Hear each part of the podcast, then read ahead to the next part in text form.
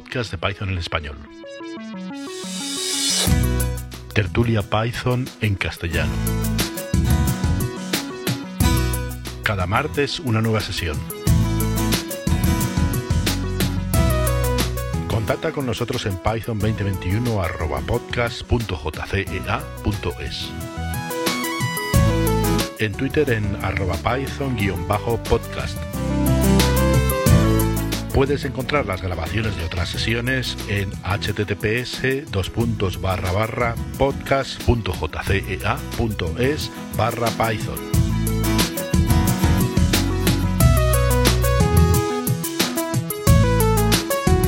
Hoy, tertulia del 9 de diciembre de 2020. Ahora, espera. Ahora, Ah, ah, ahora te oigo durante un momento. ¿Ahora me oyes? Ahora te oigo, sí, con un poco de ruido, pero te oigo. ¿Y ahora? Sí, sí, bien. Te digo con un poquito de ruido. Parece que tienes el micro, el cable, algo chungo, algo. Parece. Algo. Es una cosa auriculares que porque no- Este- va, te, te estoy perdiendo. Va, te digo sílabas sueltas. digo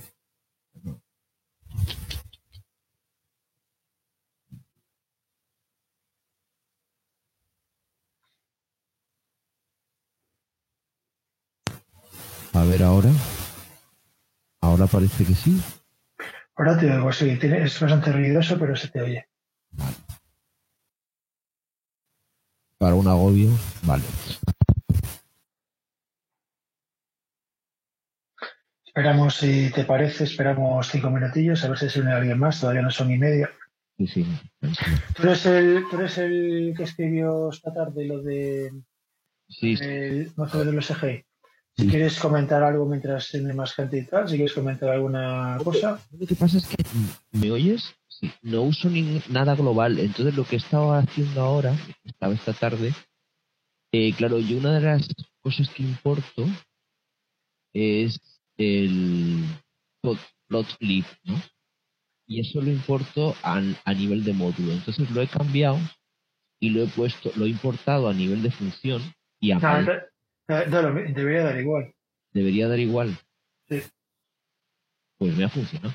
Bueno, Pues hay, hay más cosas por ahí que te están dando por saco. es que básicamente, básicamente eh, o sea, cuando haces un import en Python, cuando haces un import, se, se importa la primera vez. La primera vez que te metes con import, se importa en memoria el módulo, ¿no? Pero si después hay más imports, por ejemplo, es una, lo metes dentro de una función y estás llamando a la función constantemente, se tira de la caché del módulo que importaste la primera vez. No sé si me explico. O sea que realmente, realmente el módulo lo importa una vez nada más, no cada vez que haces un import.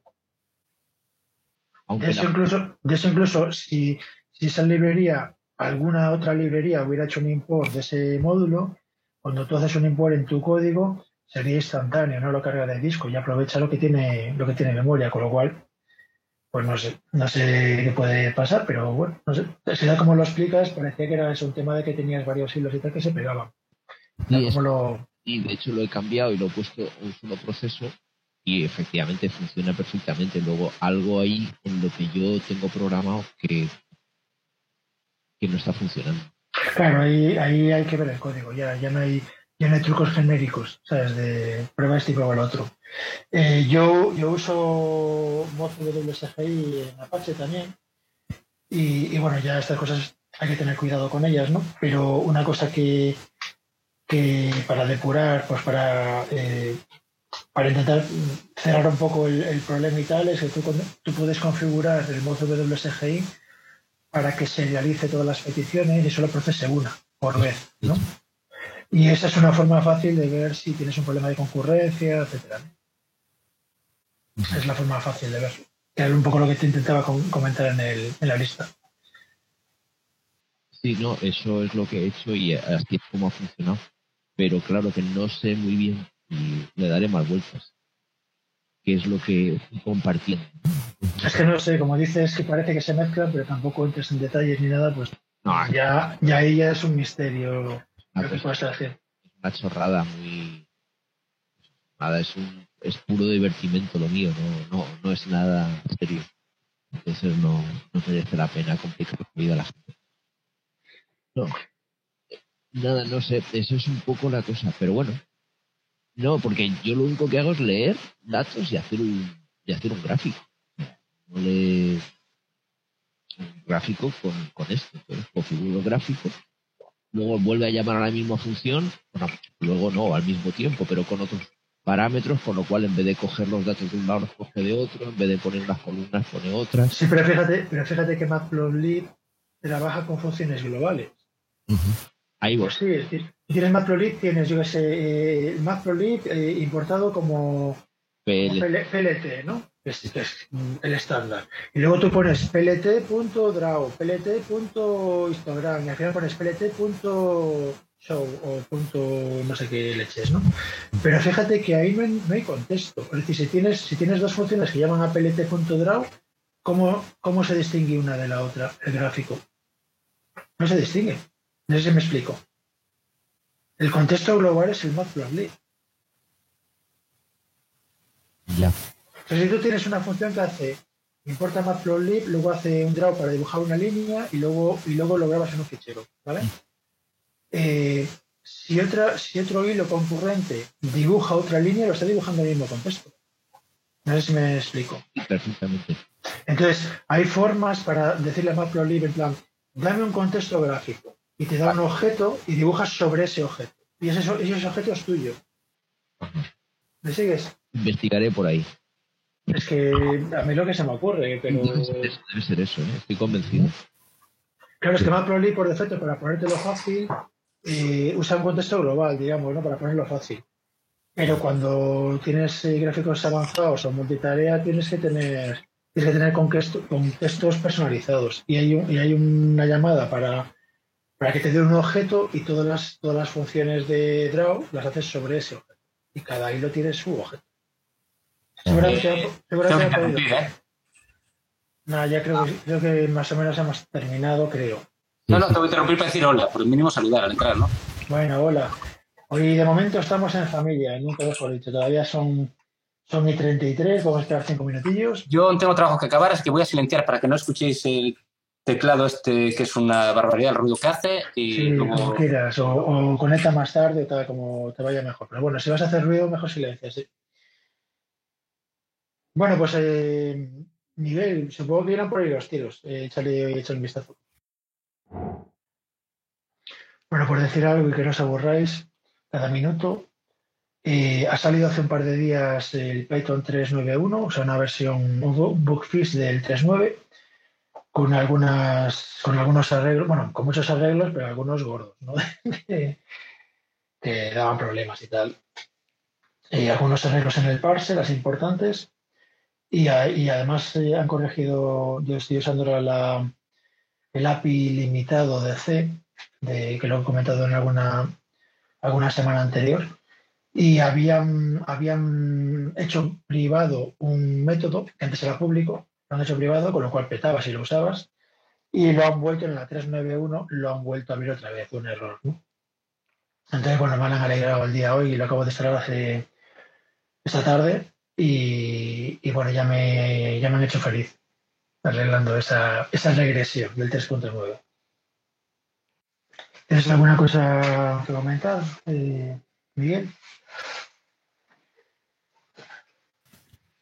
Aunque no consigo que funcione su micrófono bien. Perdona, que no, te oigo muy mal, ¿eh? Miguel, ¿tú era el que la semana pasada comentabas el tema de ZODB y todo esto? Sí, sí, sí. Pues es que he estado, he estado viendo un poco cómo está la situación, porque ya te digo, yo, yo usaba Durus, bueno, uso Durus un montón, y, pero una versión, bueno, mantenida ya por mí prácticamente, ¿no? La última versión que le sacaron fue como en 2013 o por ahí.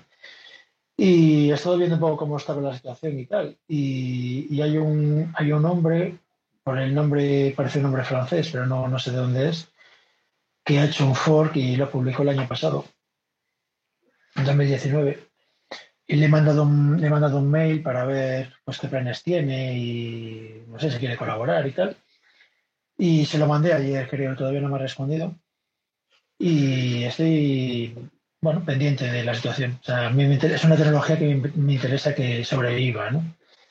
Y, pero una cosa que llevo tiempo pensando ya bastantes años, con el tema también de ZODB, es cómo conectar eso de forma, de forma que no sea un sanchullo, cómo conectarlo ahora con el mundo asíncrono.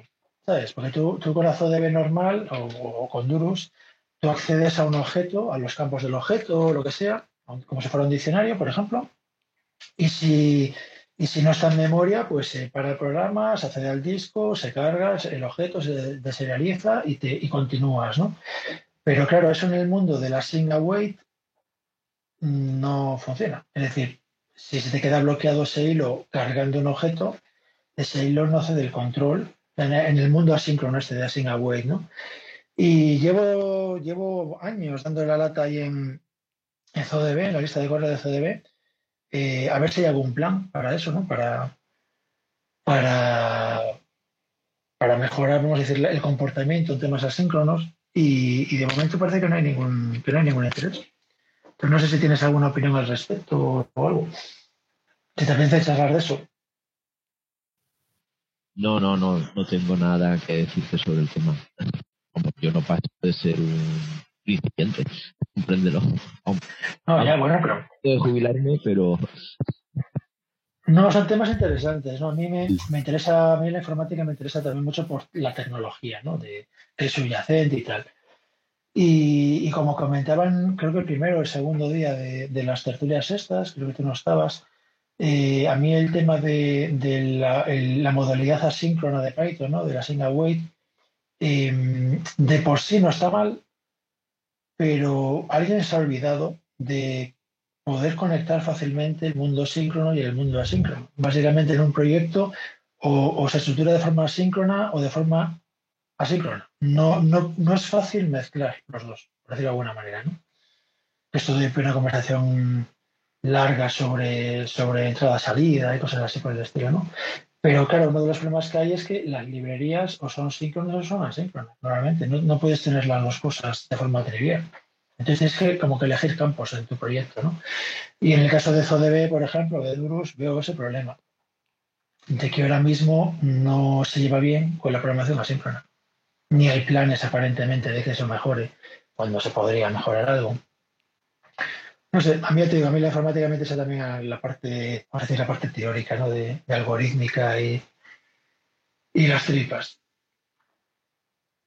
En todo caso, el tema de duros lo, lo estoy meneando, lo, bueno, intentando menear con alguien que parece que lo está manteniendo vivo y estoy esperando que me responda. O sea que ya, ya comentaré algo cuando haya algo que comentar. Tenemos a alguien nuevo, un tal Arthur. No sé si quiere decir algo. Presentarse. Hola. Sí, sí, no, no, no, quería interrumpir, por si acaso ya estaba, es como llegaba tarde. No, hoy, hoy, es un día un poco lento, pero todo el mundo es bienvenido, no te preocupes por interrumpir, sí. Es una tertulia. Vale. Buenas tardes. Buenas, pues yo soy el que estuve estos días sin saber cómo funciona la lista de correos, enviando cositas ahí de, de, de, typing eh, nada, yo soy Artur, eh, estuve trabajando mucho tiempo eh, en Gradient y ahora montamos una spin-off. Y básicamente la relación que, que, tengo con Python es que en todo nuestro backend y también la, toda la parte de, de entrenamiento con TensorFlow eh, está todo en Python. Entonces, básicamente es, ese es el conocimiento que tengo desde hace cuatro o cinco años y, y nada, eh, vengo de C++, de Java y Android ellos, entonces bueno, sí tengo un poco de pupurríes es de, del deforme de, de, todos los lenguajes por los que paso. Pues está bien, que tienes una visión global de, de cómo funciona el mundo, habiendo pasado por varios sitios. Sí, sí, pero bueno, me quedo con Python, ¿eh? O sea, es que al final, pues, viniendo de, de research con MATLAB y luego C++ con metiéndole CPython o no me acuerdo cuál era el, el, otro binding que teníamos para juntar cosas que teníamos de C++ de research en Python era una locura. Entonces al final cuando pasamos todo a Python fue, fue una decisión de, de la hostia, yo creo. Y luego tienes el tema del rendimiento y tal, depende para qué, claro. Sí, pero claro, antes el machine learning y tal era mucho. No te lo hacía toda la red, ¿no? Ahora, como te lo hace toda la red, antes todo ese rendimiento se agradecía en C. Ahora, una red cualquiera te come a cualquier algoritmo que tuvieses antes. Claro, ahora, ahora tú llamas a llamas una librería desde Python y no sabes en qué está hecha y que igual funciona bien y ya está. Entonces lo llamas desde Python, no, no es que eso esté hecho en Python, es que Python es como el driver de, de, las librerías y tal. O sea, ya digo que tú estás en Vigo por ahí. Sí, sí, bueno, llevamos en casa desde poco antes de que nos confiaran. Ya fuimos mm, cinco días antes, dije, esto huele mal. Y desde aquella somos full remote y, y bueno, sí que pensamos que cuando se normalice un poco tener algo para hacer algo híbrido, pero sí, sí que estamos todos en Vigo y bueno, hay gente de Marín, Santiago, un poco de varios sitios. No, lo digo por lo de la lista de correo de, de Python Vigo, que fui yo el que le di a probar los mensajes tan largos que has mandado con la captura de pantalla y tal, que se pasan de los 40 kilobytes Claro, pero yo es que aparte, aparte también le estoy metiendo la firma de correo sin querer, eh, que se, me mete automáticamente. Eso también, no sé si será por, por eso, porque ahora el que contesté a, a David, que, que, me puso antes, eh, también me, me, hizo lo mismo. Entonces dije, Buh. No, porque claro, estáis respondiendo a un mensaje original y entonces, y entonces mantiene, haces el cuoteo, ¿no? Este. Claro. Y claro, esa imagen, hasta que alguien la borre, esa imagen va rebotando de mail en mail. Pues, estás, pues, estás, comentando un mensaje, hay que hacer limpieza. ¿eh? Claro. Pero bueno, no pasa nada. De hecho, estaba pensando que tendría que poner algún moderador más. Normalmente, como yo no estoy en la... Yo soy, yo soy de Vigo, pero llevo viviendo en Madrid 20 años. Claro. Ayudé, ayudé a montar el grupo de Vigo hace ya, no sé, en 2016 o por ahí, más o menos. Esa fue la primera reunión, ¿no? Y está la lista de correo, y en la lista de correo estoy yo de moderador, bueno, de moderador, no de, vamos a decir, administrador de la lista de correo, pero hay otra persona más, ¿no? Y, últimamente está un poco desaparecida, con lo cual los mensajes se quedan ahí atascados cuando te pasas de tamaño y tal. Y a mí me llega en el momento, ¿no? El, pues ese, que un mensaje se ha quedado atascado. Pero claro, yo como, no, como yo no conozco la comunidad local y los detalles y tal, pues en plan, bueno, me espero a que el, otro moderador, que se supone que es de la comunidad, claro, claro, eh, que decida algo. Yo que sé, por ejemplo, una oferta de empleo y cosas por el estado, ¿no? Y bueno, que lo decida. Pero cuando yo llevo una semana, digo, bueno, le, voy a dar salida. Por eso tu primer mensaje tardó en, tardó en salir, porque estaba esperando que la otra persona respirase, ¿no? Entonces ya, ya hace tiempo que no sé nada de él y a lo mejor sería buena idea eh, pedir voluntarios. Yo lo iba a poner en el, en el, en el Slack, pero me ha visto una compañera de, de, Gradient que, no, que el sitio oficial era, era la, parte de Python, o sea, el, perdón, la lista de correos, entonces ya lo envié ahí, pero, pero eso, no, no tenía en cuenta la limitación de espacio. Hombre, eh, se montó, esto lleva así, pues, eh, no sé, los 40 kilobytes llevan así décadas, ¿no? Sí, sí, sí. Pero claro, hay gente que está entrando por móvil y cosas así que nunca sabes cómo está y que paga a lo mejor pues, paga por los datos. Y entonces, bueno, incluso te evita pues eso, que la gente mande fotos, que no sé qué, que no es, no es en principio lo que debería ser. Pero si de vez en cuando alguien manda algo relevante, se prueba manualmente y ya está. Pero bueno, estamos intentando localizar así algún tema de relacionado con Python para, para iniciar un poco la charla hoy, que hoy tenemos así un día como más más flojo. Comentaba yo hace un rato que ha salido la versión 391 de Python hace dos días. Ya aún la he metido hoy y, ya me han arreglado un problema que tenía. Ya una regresión de la 3.9. Y es mi novedad de la semana, vamos, que, ha salido hace dos días la 391. Ya estoy un poquito más feliz. Un poquito. ¿Y, y vosotros actualizáis, o sea, estáis en la última versión procuráis tener todo siempre actualizado. Yo normalmente quiero ser el último en hablar, por, no ser el que habla siempre, pero si nadie me responde, responderé yo después, ¿vale? A ver, ya me gustaría poder usar simplemente algunas funciones de las últimas, pero de momento no tengo servidores que no puedo meter nada más que la 3.6 de internet, así que me tengo que aguantar con la 3.6 ya bastante guay, que ya, bueno, ya es la 3.6, ¿sabes? Hasta hace poco Era 3.5 aún. Mm. Pero Y ahí sí, también, mo- molan las novedades, pero a nivel yo, bueno, si tú eres backend también o tienes aplicaciones ahí y tal, amigos, al ser temas web todo, tengo que ir siempre un poquito a la cola, ¿sabes? Mientras no empiezan a quitar la paja de atrás, últimas versiones en pocos servidores. Y desarrollar un proyecto en últimas versiones para que luego por encima vayas a ponerlo en un servidor de un cliente y que te diga que no tiene dicha versión, la montamos. Sí, pero bueno, si, si trabajas con algo tipo, a mí no, no me entusiasma, pero si trabajas algo tipo Docker o tal, Sí, podría, pero, mira, por ejemplo, en el, pa- en el caso de Python, la, de, perdón, el paso de Django, la última LTS es la 2.2. Si te metes también con un Python muy arriba, empieza a darte problemas. Estamos en la 3 en Django, pero es Sí, que la entiendo. LTS hasta el 2022 no sale la siguiente. Entonces tienes que irte en un proyecto comercial, no te vas a arriesgar ahí con una versión. sí, yo normalmente, normalmente intento ir a la última, pero de hecho la estoy haciendo cosas ya con 3.9. Ahora, para local, sí, local 3.8, 3.9, ¿sabes? Para cositas mías sí, pero para proyectos no. mm. Sí, yo sí, yo normalmente estoy en la última, pero es verdad que cuando un proyecto empieza con una versión, eh, cambiar de versión cuando el proyecto ya está funcionando y tal, eh, es un riesgo, eh, o sea, cuando el proyecto ya está hecho, ¿no? Si, está en desarrollo y tal, pues bueno, vas a la última versión y aprovechas mejoras. Pero cuando ya el proyecto está, básicamente está en fase de mantenimiento, cambiar de versión es un riesgo innecesario. O sea, que ganas, si no vas a tocar código, está en mantenimiento puro, ¿no? No parece que ganes mucho por simplemente cambiar de versión, salvo algún tema a lo mejor de rendimiento, aplicando la máxima, si funciona no lo toques. Claro, yo lo que, como pasa con casi todo con los test y tal, pues cuando tienes que tocar es cuando te planteas cambiar. Si, te- si de repente te piden, mientras estás en mantenimiento y tal, vale, pero si te piden cosas nuevas y, y empiezas a echar de menos los F-string y cosas así, que ahora los tienes, pues entonces cuando dices, bueno, como tengo una batería de... Los he, los he incorporado por primera vez en un proyecto por fin.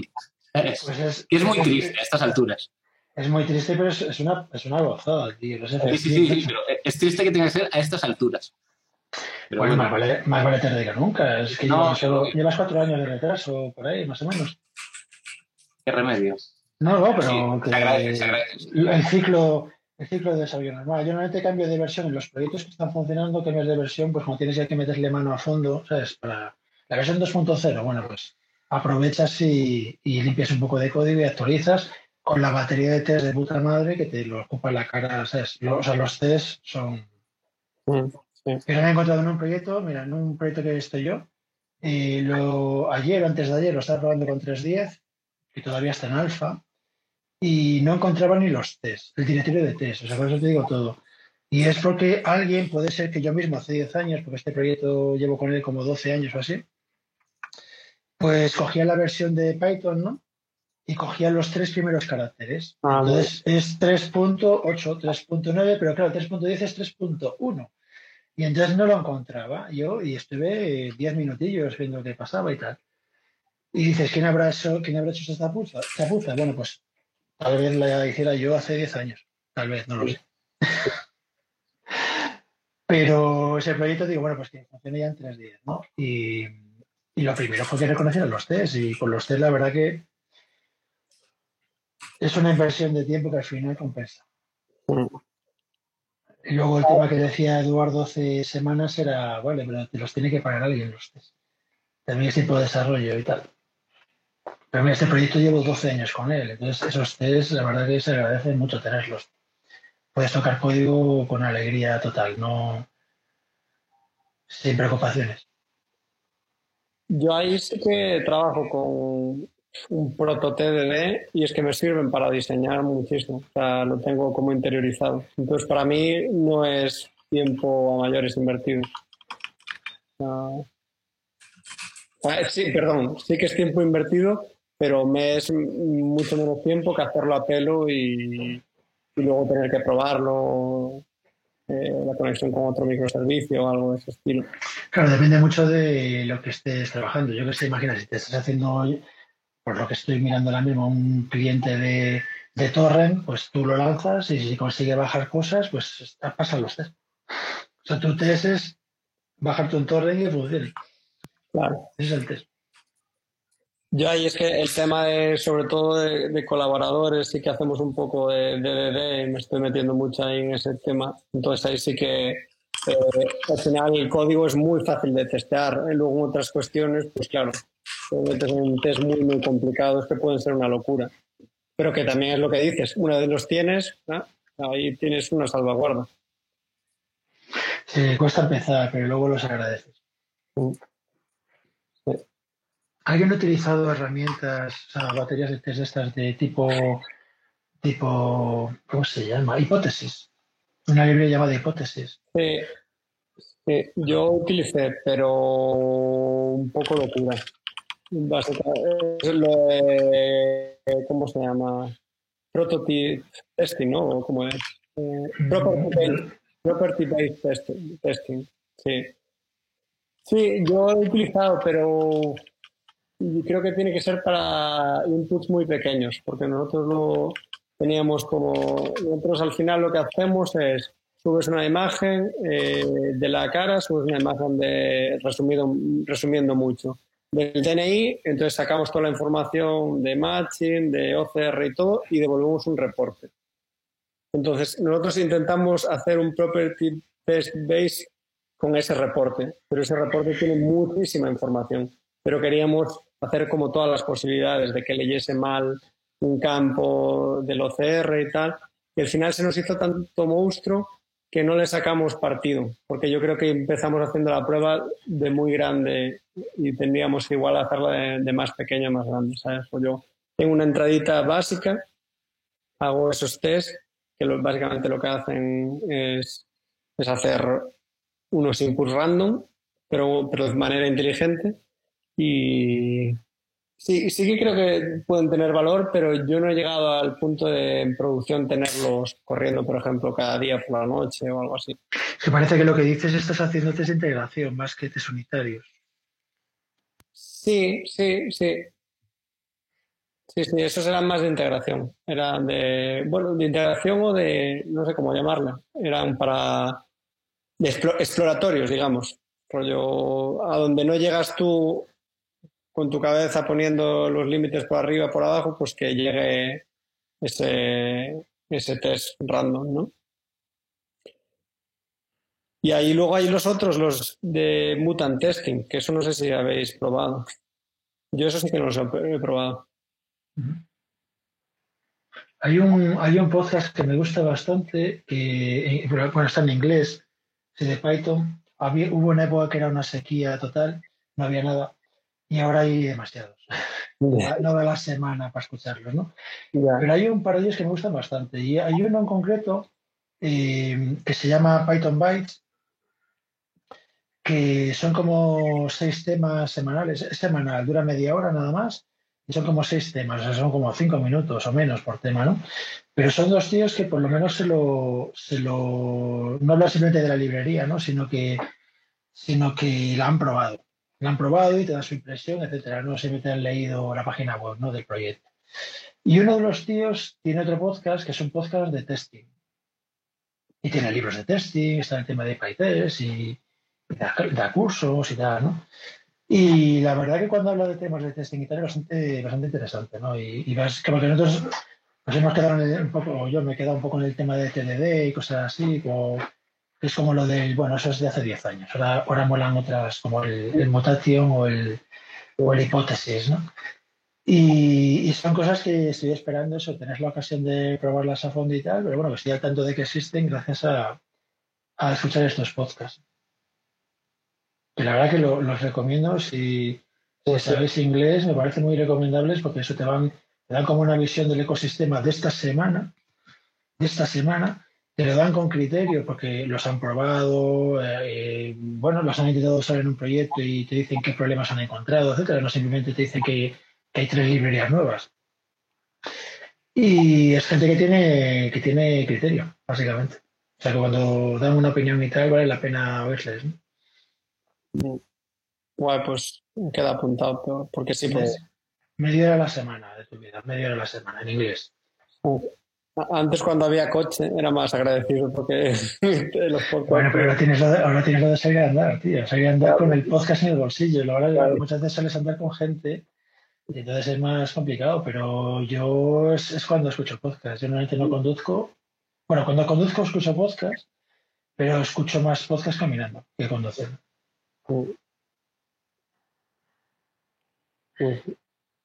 Bueno, tú no has dicho nada del tema de actualizar la última versión. Ha sido el único que no ha dado su opinión. Yo. Sí.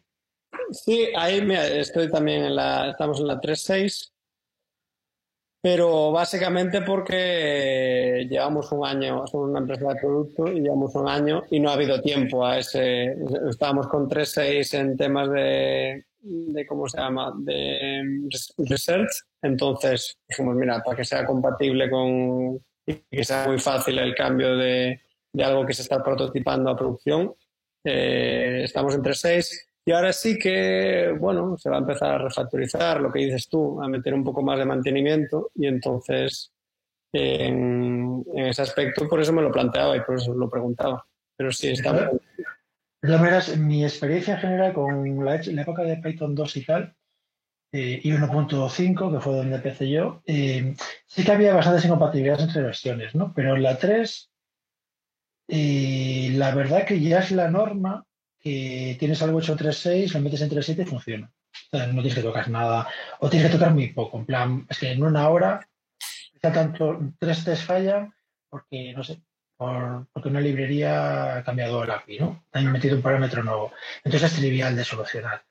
Y en general, yo voy, y cuando puedo, en mis proyectos, eh, incluso proyectos importantes, ¿no? De muchas, muchas miles de líneas de código, eh, desde hace años y pasando de una 3 punto algo a la siguiente suele ser bastante indoloro.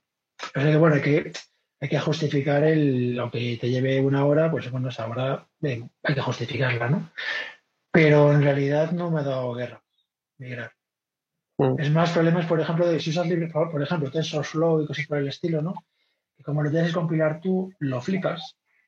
Mm. Entonces, realmente trabajas con paquetes precompilados y entonces te puedes encontrar que el paquete precompilado pues no lo hay para la última versión de Python hasta que pasan tres meses y sale una versión nueva de TensorFlow que entonces lo sacan para todas. Y yo, yo es una queja que tengo en muchos proyectos, ¿no? Que no que sale la 3.9 y hasta que ellos mismos sacan una versión nueva, no de forma retroactiva sacan una versión para la 3.9. Yo, por ejemplo, en mi proyecto yo ya estoy probándolo en 3.10. El, cosas mías que están probando con las alfas de 3.10, porque la verdad que me fastidia mucho que salga la 3.10 y mi proyecto no funcione hasta dentro de cuatro meses. Es lo que pasa ahora con, con NumPy. Como a mí me pasa con NumPy. Lo que pasa es que NumPy, como sacan una versión cada dos semanas, pues enseguida se soluciona, ¿no? Pero, pero me fastidia darle mm, install y que te diga que, que, no, que no puede instalarlo porque no hay versión precompilada. Dice, tío, macho, se lleva ya un mes, 3.9, ¿no? Y eso, por ejemplo, con TensorFlow, yo antes tenía, ahora he cambiado de portátil este, este verano, pero antes tenía un portátil más antiguo eh, y no podía meter la versión precompilada porque usaba SSL4 y cosas para SSE4 y, y, todas esas cosas de la CPU, ¿no?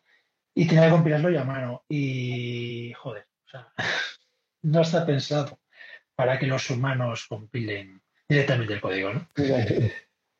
Y eso, cuando sale una versión nueva de Python, pues hay librerías que tienes que esperar a que, a que te las precompilen. Depende de tu proyecto, ¿no? Lo que uses. Pero luego lo que es tu código, mm, hace tiempo que no me encuentro problemas de compatibilidad. Y cuando los hay, son cosas muy... El otro día me encontré uno con el tema de IMAP, de, de IMAP como cliente, que había cambiado la firma de, de un método, ¿no? Cambiarle y ya está. Y si tienes un, si tienes test, pues te cantan y se solucionan enseguida. Vale. Tendré en, cuenta. Lo, lo la semana pasada, que claro, cada vez que, cada día que tardes en cambiar, luego cuando quieras cambiar, el cambio es mucho más gordo, ¿no? Se vas acumulando versiones. Cuando te quieres poner al día, pues tienes que actualizar cinco versiones. Como si paséis a la 3.6, a la 3.9, a la 3.10. Bueno, te he interrumpido, perdona. No, decía que, por ejemplo, el tema es justificar ese, cambio. Nosotros sí que trabajamos con imágenes Docker y es más fácil, como decías. Pero, pero por ejemplo, el tema de hace creo que fue hace una semana, ¿no? Que dejó de ser compatible la resolución de dependencias antigua y ya está solo con la nueva. Pues, por ejemplo, eso al final es que estábamos, no teníamos tiempo, estábamos justitos en el sprint y hicimos un downgrade del PIP al PIP anterior y seguimos para adelante. Y dijimos patada y ya arreglaremos la resolución de dependencias. No sé si vosotros pasó o si ya lo teníais sí. A mí, a mí me ha mordido el culo también. Pero tiene, con el PIP nuevo tienes una opción de estas de menos menos legacy legacy resolver, no sé qué, no me acuerdo, lo puedes mirar en Google, que con el PIP nuevo usas resolver antiguo todavía. ah, vale, ya había visto, parámetro. había visto del viejo para el nuevo, para ir probando el nuevo. Pero... Es igual, tienes un, tienes un menos menos legacy o no me acuerdo. Pero está muy documentado porque hace falta, básicamente. De hecho, he tenido problemas porque todavía no hay versión para 3.9. Entonces, proyectos, proyectos que son Python puro eh, y, funcionan en 3.9, pero en los descriptores del proyecto, ¿no? O sea, en, en, donde dice qué tipo de proyecto es, cuál es la licencia, em, bla, bla, bla, pues pone que solo llega a la 3.8, no, no, no, la han utilizado para la 3.9, con lo cual no está refrendado que funcione en 3.9, aunque funciona. Y entonces cuando, cuando, lo, cuando lo instalas con pip, pip te dice que no es compatible porque no está declarado que sea compatible, con lo cual no te deja instalarlo. Y tú, pero no sé, déjame instalarlo y que pete. Igual funciona, porque esta librería salió hace, hace seis meses. Entonces, no se han molestado de añadirle que es compatible con Python 3.9, ¿no? Y que era un tema que quería comentar hoy, si alguien más ha vivido esos, dolores y tal, pero bueno, ya veo que, que más o menos. Ya, y nosotros no sé si, no tengo muy claro, ¿eh? porque ya vi que de esto de que ves que está quemándose ese cambio y dijimos, no, ya estamos centrados en lo que tenemos que resolver, esto ya lo veremos más adelante. Pero era algo de, no utilizamos Flask, aunque eso también queremos cambiarnos. Y, ahí era, algo del connection que, que petaba algo, que teníamos nosotros un fork de ese connection y y petaba algo, entonces sí, lo pusimos, pero eh, igual es más elegante lo que dices tú de meterle el, guion guion legacy y, no hacer el downgrade. sí, no recuerdo, no recuerdo exactamente pero es un parámetro. Ya te digo que es que no tengo ni dedicarle 20 minutos a verlo. Sí, el problema, el problema no es cuando tú lo usas y te da problemas y tal. El problema es cuando tu, tu paquete que publicas en PIP, pues como tiene puestas las dependencias o tal, pues no se instala bien la gente, ¿no? Y como el caso que te acabo de comentar, que yo instalo un paquete, es Python puro, no tiene binarios ni leches y funciona en 3.9, pero como no está en los descriptores del proyecto, no aparece que es compatible con 3.9, pues no, no se deja instalar. Ya está. Yo estoy usando la técnica esta de crear silencios incómodos para ver si alguien se anima, ¿vale? Si, pasan dos minutos y no digo y no hay tal, saco yo otro tema. Prueba a tirar un dado y salga tema de conversación según casillas.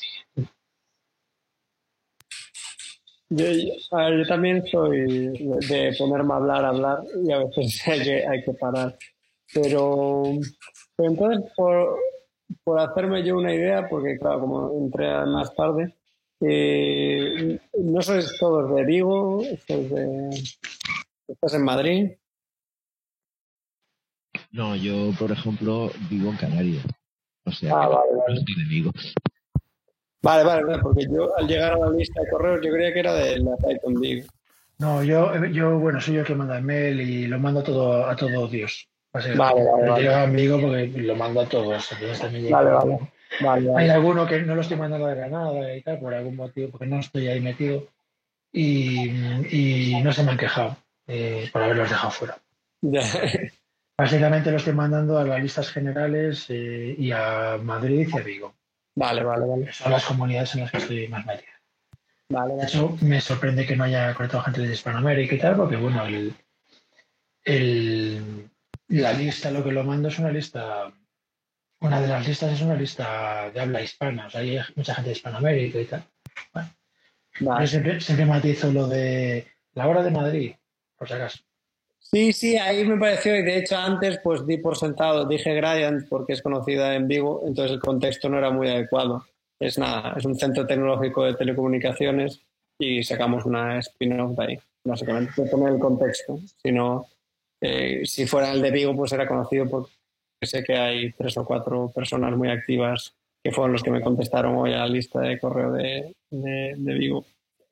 Y por eso lo ponía, así que sorry por el contexto. Yo soy de la Guardia, pero bueno, sí me suena Gradiant, pero bueno, de la época de Vigo, básicamente, cuando estudiaba allí. Bueno, Yo mandé, bueno, eh, los de Vigo lo habréis visto, porque lo mandé a la lista de Vigo también, pero fue todas las demás listas, porque me llamaba la atención de que se ha ido conectando estos últimos, las últimas reuniones, esta es la tercera o cuarta que tenemos, se ha ido, se ha ido comentando, o sea, ido, he ido viendo que se conectaba mucha gente de Vigo y alrededores, el otro día había un tío de Moaña, había otro de Vigo, y no sabían nada de Python Vigo. No sabían que existía. Y entonces he mandado, pues eso, un- algunos enlaces y tal.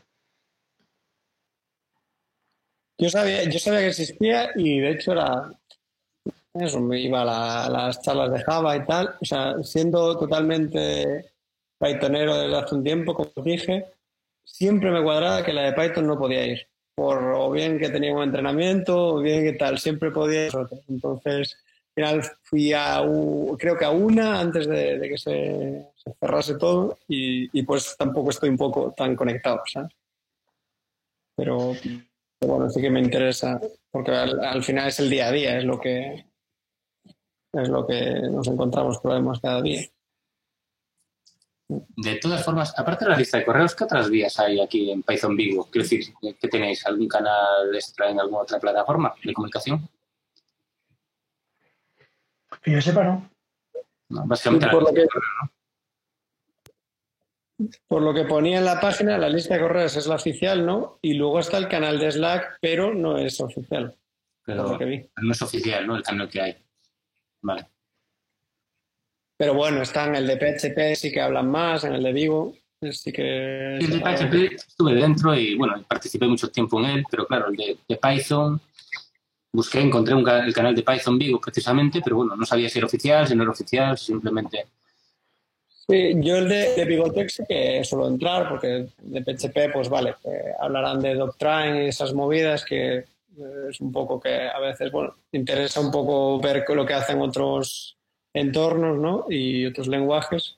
Y luego también lo utilizo para, eso, si tenemos alguna oferta de empleo, también la, pusimos ahí. O sea, yo lo- la- el tema de Bigotech sí que lo, sí, sí que lo utilizo bastante. El Slack. Yo la gente de Vigo, yo la gente de Bigotech, la, que no sé ni quiénes son, o sea, no los conozco personalmente o no, no sé quiénes son.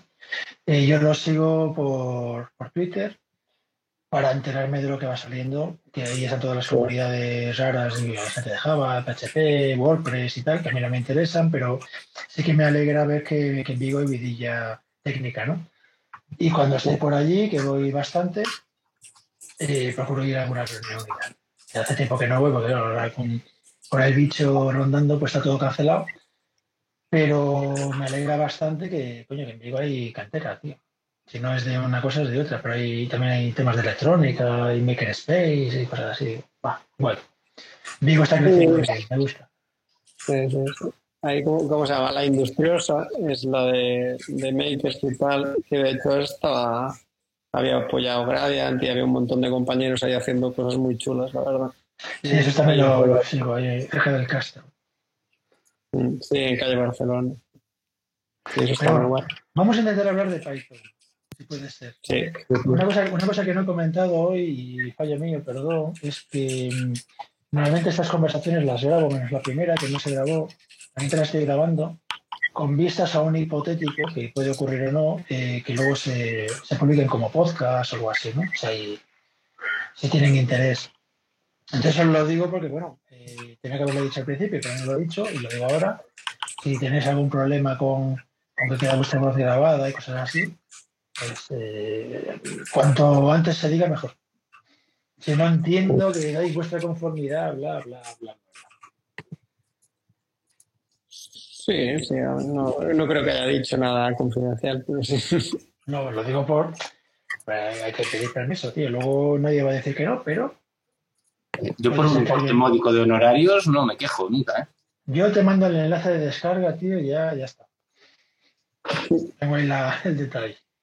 Bueno, sí, me- diría que eh, nos centramos un poco en el tema de Python, Mm. porque nunca sabemos al final esto que lo va a oír, y, y- o si entra alguien ahora. Y, y mi idea siempre con estas charlas es intentar hablar un poco más que de librerías y tal, o sea, que no sea una, que no sea una conferencia, ¿no? Y siempre mi intención es que, bueno, cuando termine la, cuando termine la tertulia, haber sacado algo que me, que me pueda valer. De hecho, tengo aquí de- precisamente de, de Miguel, de la semana pasada, tengo un par de cositas que todavía no he visto. También lo de, aparte de lo de Durus que comenté antes con Miguel, eh, lo de lo de si, si el los bindings de Postgres para Python te avisan cuando se instalan de que tienes mejor en Python 3 o mejor otros bindings, no sé si lo recuerdas, lo comentamos la semana pasada, de poder sacar un mensaje cuando, cuando instalas un paquete. Que yo decía que no se podía hacer y tú me decías que sí, Postgres lo hace. Bueno, pues lo tengo aquí apuntado para Pero es algo que saqué útil de la, de la semana pasada. ¿no? Entonces no sé, no sé si alguien ha hecho algo interesante esta semana que quiera comentar, si no yo comento alguna cosilla. Pero como siempre prefiero que sea otro que hable más, si puede ser. Esta semana fue muy corta, creo que no nos dio tiempo a hacer nada. Por eso tuviste un fin de semana largo para hacer cosas, macho. No, no fueron de Python esta vez, también te lo garantizo. No, hay semanas donde experimentas con más cosas y bueno, y hay cosillas que contar. Esta, en mi caso al menos, bastante rutinaria, por desgracia. Nosotros, a ver, el, fin de semana largo más látex de escribir cosas que, que de, Python. Pero lo que sí que estamos es, eh, estamos refactorizando el tema de, la, de MySQL. Nosotros utilizamos SQL Alchemy y sí que le estamos dando ahí bastante caña a, a modelar bien los, eh, los, los modelos ¿no? de datos y optimizarlo mucho. Eh, entonces, sí que nos gustaría eh, llegar a un punto tipo lo que os decía de Doctrine, ¿no? Un entity manager eh, que nos solucione un poco la vida y entonces más que experimentar eh, estuvimos formándonos ahí cómo hacer de la manera más óptima es, ese modelado de datos. Ahí no sé si podéis comentar vosotros qué es lo que soléis utilizar. Nosotros utilizamos MySQL, planteamos migrar a Mongo por algunas cosillas que teníamos ahí de requisitos. No sé ahí si, si, si queréis comentar cómo actuáis vosotros eh, con la ¿Migrar parte. todo a Mongo o parte a Mongo? Parte, bueno, típica discusión de bastantes personas implicadas y bueno, esto es nuestro modelo de datos, este es como lo teníamos desde hace un tiempo y ahora hacia dónde vamos teniendo mucho más claro el dominio, ¿sabes? A ver, yo ahí no te puedo opinar porque SQL Alchemy lo utilicé en pequeños proyectitos, en pequeñas APIs, con Flash, cosas por el estilo, pero realmente en el día a día uso Django y el ORM de Django es un poquito más, más completo, ¿vale? Para mí que SQL Alchemy, ¿vale? Entonces me facilita mucho la vida. Y, sí, alguna vez tuve que usar alguna tabla de Mongo, pero siempre utilicé, o sea, alguna base de datos de Mongo, pero siempre usé paralelamente para ciertos datos concretos, simplemente. No, no como, nunca se me ocurriría cambiar porque es que no le veo tantas ventajas, en el fondo. Quitando aquellas entidades de datos concretas que, que sí tiene todo el sentido del mundo tenerlas dentro de. Sí, sí, de hecho, a la conclusión que estamos yendo es vamos a modelarlo mejor en SQL y vamos a dejar eso para una siguiente fase, ¿sabes? De mega optimización ya. Yo, por ejemplo, las veces que la utilicé en algún proyecto, metí más bien almacenamiento de ciertos archivos o de ciertas estructuras de datos, los dejé en Mongo, pero sí, pero los modelos iban todo. Básicamente iban en MySQL, bueno, en MySQL no, en este caso en PostgreSQL, que ciertas cosillas las hace bastante mejor Django en PostgreSQL que MySQL. Sobre todo si trabajas, por ejemplo, con datos geográficos, así. Eh, Postgre lo tiene de forma nativa, mientras que MySQL da problemas. Y con los timezones famosos, por cierto, también. Postgre los trae de serie MySQL hay que estar con instalando las tablas, dependiendo del sistema, teniendo cuidado con las consultas. No puedes hacer ciertas consultas de rangos porque no las soporta por defecto la base de datos. Tiene que hacerlas el sistema y se reduce la velocidad, que es una barbaridad.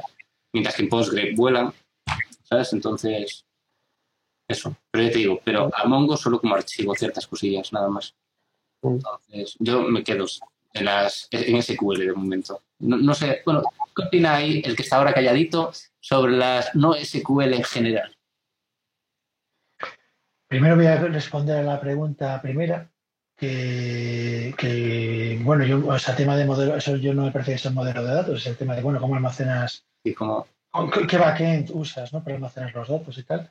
Y como comentaba la semana pasada, es un cajón bien gordo, yo cuando me dejan, que no siempre, A eh, memoria. Uso sistemas de persistencia, no, memoria no, os quedáis Sí, con eso y no es verdad. Uso sistemas de persistencia, ¿vale?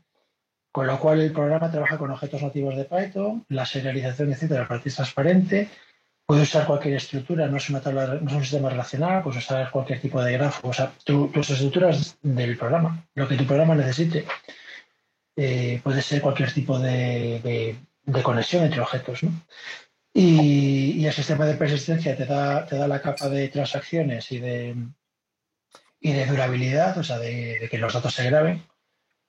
Y, y no me preocupo de, de- de eso pasarlo a tablas y conectarlo con hacer joins y tal. No, no, no es un problema que yo tenga para los casos que yo estoy usando. Claro, luego hay cosas que tienes que hacerte tú a mano. Yo qué sé, pues eso, lo que decía Eduardo antes de, de peticiones geográficas y tal. Bueno, yo tengo que tener estructuras de datos, cuadrículas o lo que sea, estructuras de datos para hacer ese tipo de peticiones. No, no es algo que me dé el sistema. Para que currar yo. ¿no? Pero no, a mí me parece un sistema mucho más natural. No me tengo que preocupar de, de conectar dos mundos distintos, como es el, el mundo SQL y la programación Python orientada a objetos y, y, bueno, son objetos con sus datos asociados y ya está. ¿no? Pero bueno, es una batalla perdida, así que no quiero convencer a nadie. Yo digo, yo te digo lo que uso.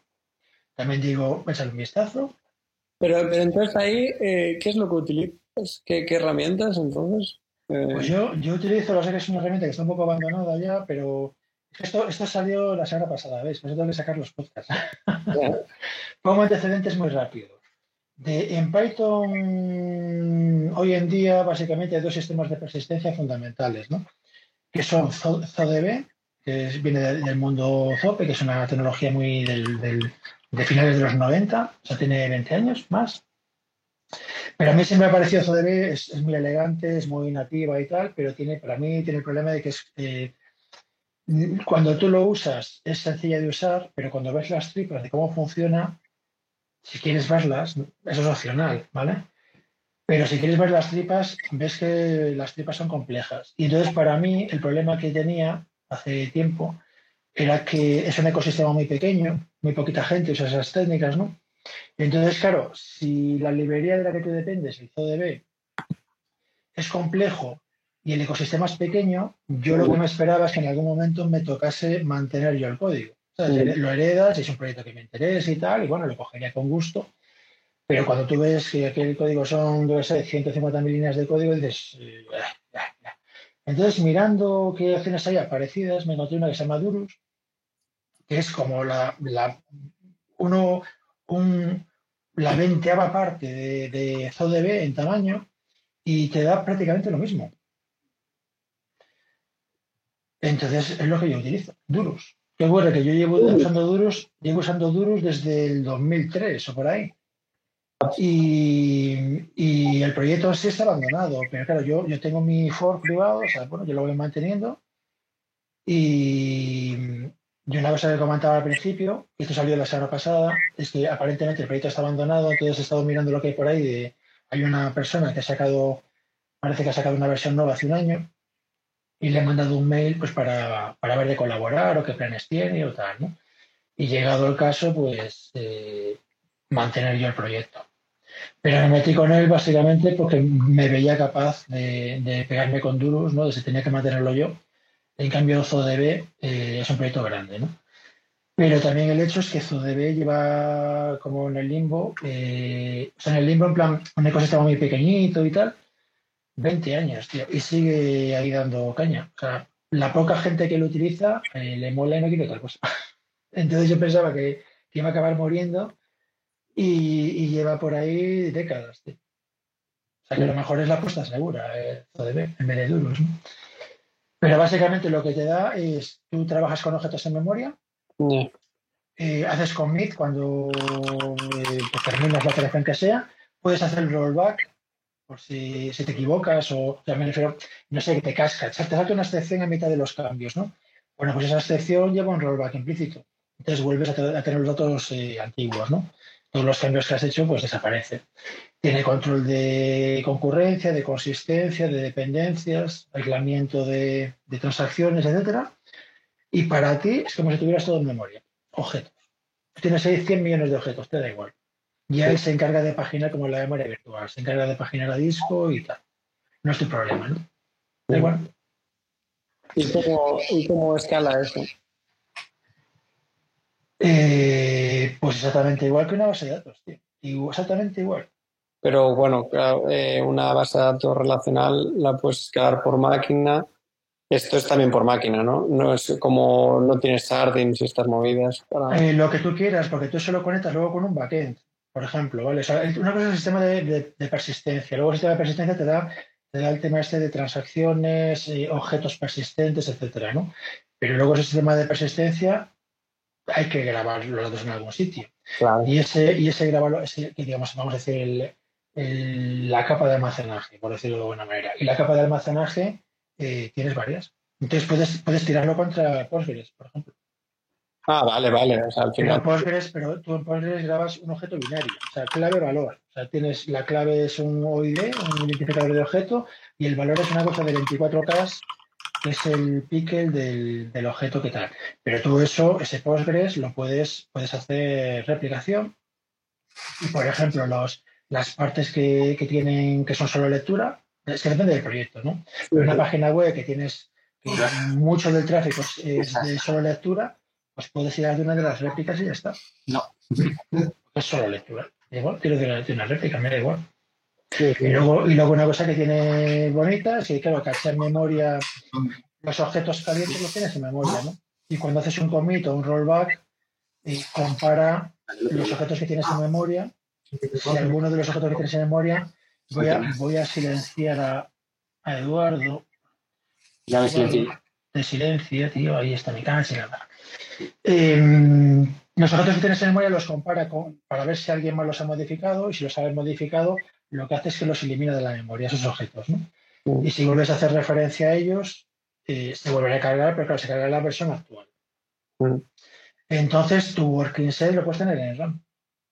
Si los objetos que tú manejas no los están modificando otras instancias, el ejemplo que pone la semana pasada es una página web. Una página web, supongamos que, todo el contenido web, ¿no? La página, los, eh, eh, todo lo que son URLs, ¿no? La página, gráficos, etcétera eh, eso en principio, entre comillas, cambia poco. tienes que permitir que, se, cambie, pero no cambia en cada petición. Entonces, cada proceso, a medida que va entregando páginas web, va cacheando en memoria los objetos de esas páginas web. Y cuando hace la comprobación de consistencia, esos objetos no han cambiado. Entonces están en RAM. Mm. Y si alguien lo cambia, se cancela en RAM y cuando vuelves a acceder a ese objeto, se carga lo que de base. Entonces, claro, depende mucho de la aplicación que tengas. Usa, usa concurrencia optimista, entonces si tienes, muchas modificaciones de los mismos objetos, entonces te estás pegando y hostias todo el rato, porque, se detecta que hay una inconsistencia, ¿no? O sea, cuando haces commit, se mira todos los objetos que, has tocado, incluyendo leerlos, objetos que tú has leído, para hacer el cálculo que sea, para luego hacer la grabación con el commit, ¿no? La actualización que sea. Entonces se comprueba si alguno de esos objetos que tú has leído, alguien los ha modificado. Entonces, evidentemente, eh, si hay objetos calientes y se están modificando un mogollón, la concurrencia optimista no funciona, porque todo, siempre hay conflictos todo el rato. Y cuando hay un conflicto con esa tecnología, cuando hay un conflicto, el enfoque habitual es hacer un rollback y repetir la operación otra vez. ¿no? Pero claro, si, tienes un objeto caliente que está siendo modificado, yo que sé, un contador de visitas de la página web, pues el contador de visitas se modifica 50 veces por segundo, pues estás jodido. O sea, no eres capaz de avanzar. Pero eso, eso, eso, forma parte del diseño de la aplicación. Claro. Y, en temas de seguridad, es decir, eh, decías que es un sistema eh, de persistencia clave-valor. Esa clave será el identificador del objeto que, vayas a guardar. Pero, eh, ¿qué pasa si tienes algo que es multitenant o con varios roles en esa web, eh, ¿cómo haces para meter, eh. Tendrías el, el, ID del objeto y el ID del cliente. ¿Cómo haces para filtrar esos? A ver, eh, eso claro, de clave de valor es un detalle de almacenamiento, ¿vale? Eh, tu, tu programa trabaja con tus objetos, mm, pues yo qué sé, pues el objeto cliente, el objeto página web, el objeto gráfico, el objeto, yo qué sé, pues lo que sea tu, proyecto, tu proyecto ¿vale?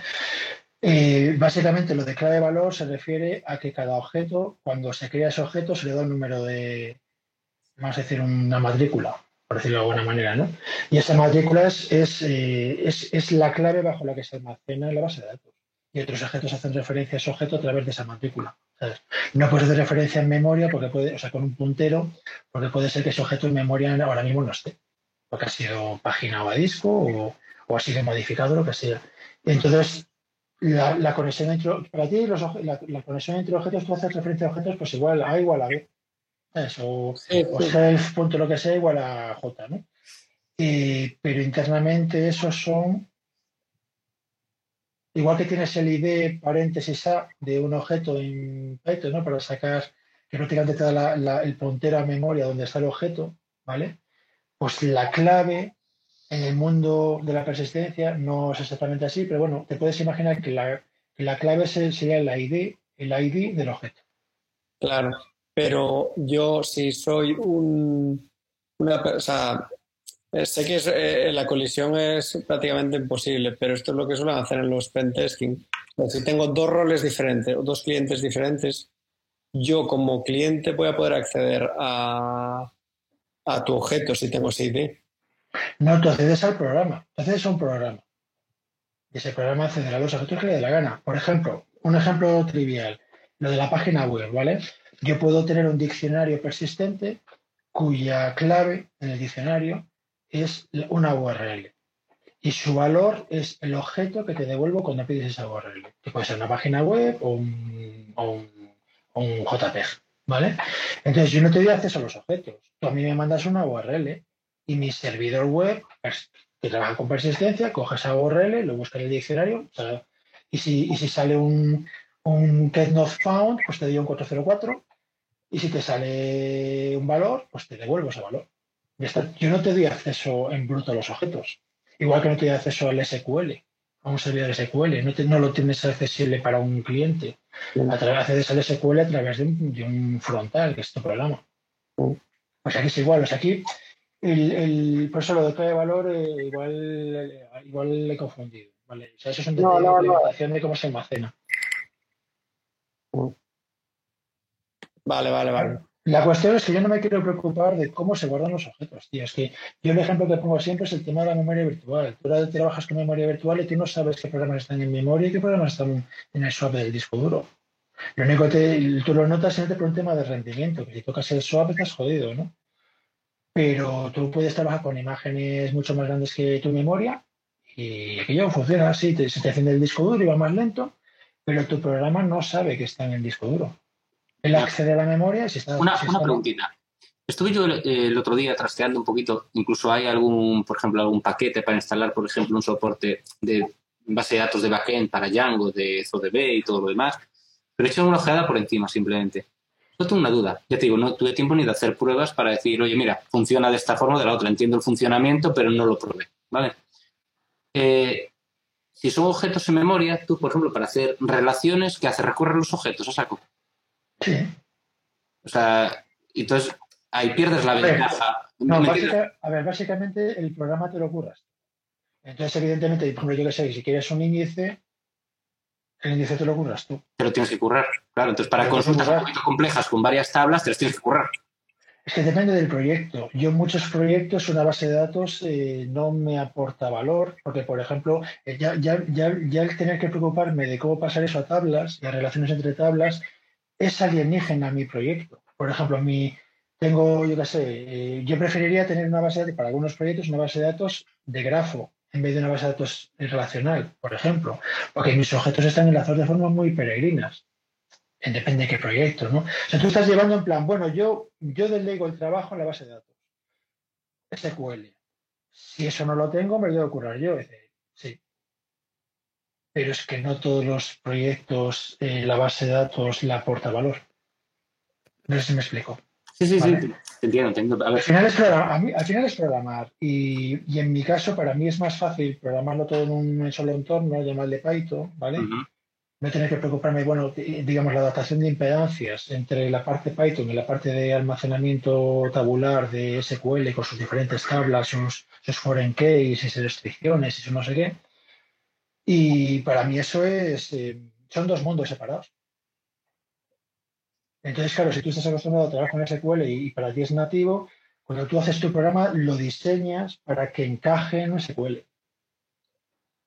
Para mí no. O sea, de hecho yo eh, siempre que programo eh, lo, diseño para el dominio y le meto un in-memory para probarlo cuanto antes. En, pro- en producción, en preproducción, o sea, es con un in-memory, que básicamente es, eh, lo que hago es un diccionario donde pongo el objeto y, eh, la clave. Entonces, yo lo modelo con, ese enfoque porque creo que es el, el- que tiene que ser, el- el que comentas tú pero luego la persistencia, luego habrá que buscar la base de datos que, que se adecue.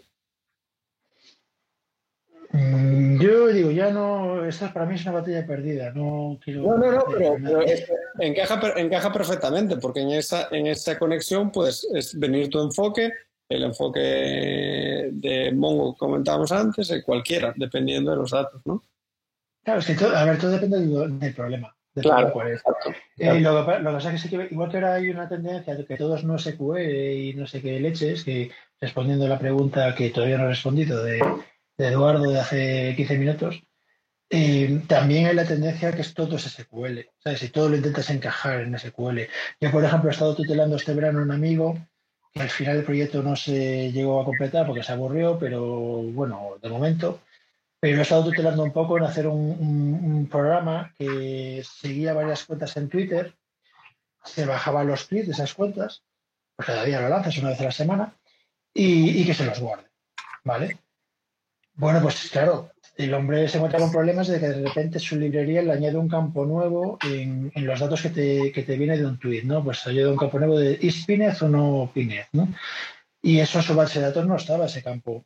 Entonces tiene que hacer un, un modify de la base de datos. eh, digamos, vamos a decir, migrar la estructura de datos, ¿no? En este caso es la propia base de datos, y decir, bueno, este es un problema porque usas bases de datos SQL. Ya, pero si tú luego te quieres recuperar todos los ISPINET, si tienes una base relacional, Ya, pero, pero entonces tengo que, vuelvo otra vez a decir lo de hace un rato, tengo que hablar SQL, sí, sí. ¿vale? Y normalmente yo no tengo que recuperar los spinner. O sea, mi problema son otras cosas. Claro, claro, es que es, de- es lo que lo que dijiste tú antes, es depende del problema. O sea que hay muchos, hay muchos casos que, por ejemplo, eh, para mí es mucho más natural, como regla, ¿vale? Y, y no me encuentro problemas. Luego, el, la única, el único problema relativo es que, claro, esos datos son datos opacos que están en, que están, digamos, que son, son objetos de Python, ¿no? Eh, si quiero interactuar con ellos, me hace falta hacerlo desde Python. Porque yo cuando abro esa base de datos y, accedo a los objetos, se me instancian objetos de Python. O sea, no son, no son, no es un formato tabular de texto como una, como una SQL. ¿Vale? Entonces, eso lo quieres conectar con otros, con otras cosas, con otros programas, pues eh, te puede costar. Yo lo que suelo hacer es tener un API. O sea, yo no te doy acceso a la base de datos. Mi programa te da un API para acceder a la base de datos. Sí.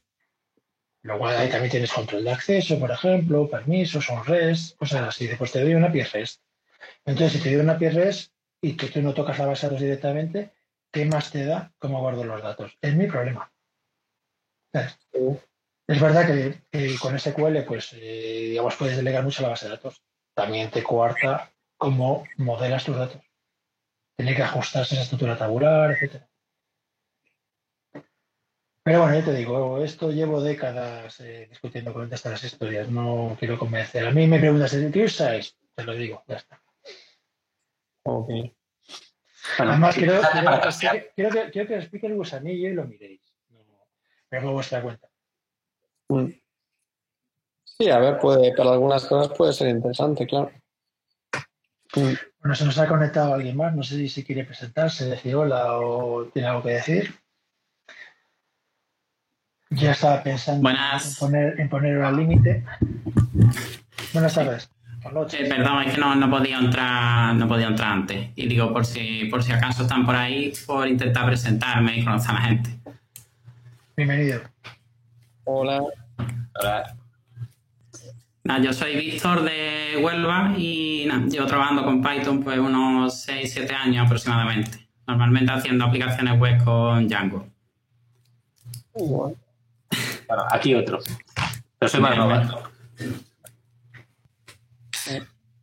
Hay, hay un poco por ligar lo de antes. Eh, utilizáis Django y utilizáis el ORM de Django, ¿no? Ahí. Normalmente sí. Vale.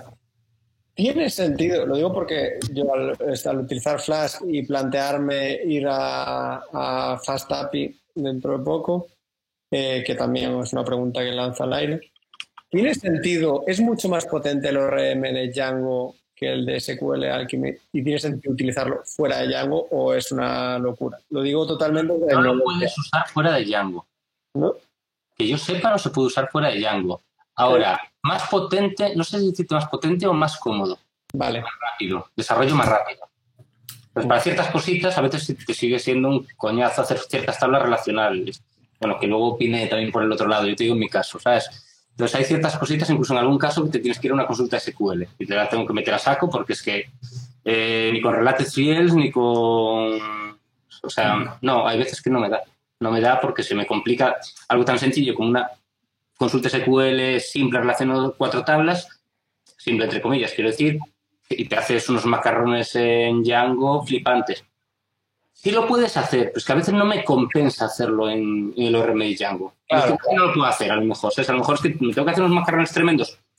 No solo para que se ejecute, porque ejecutar se va a ejecutar y no es tan complejo. El problema es optimizarla.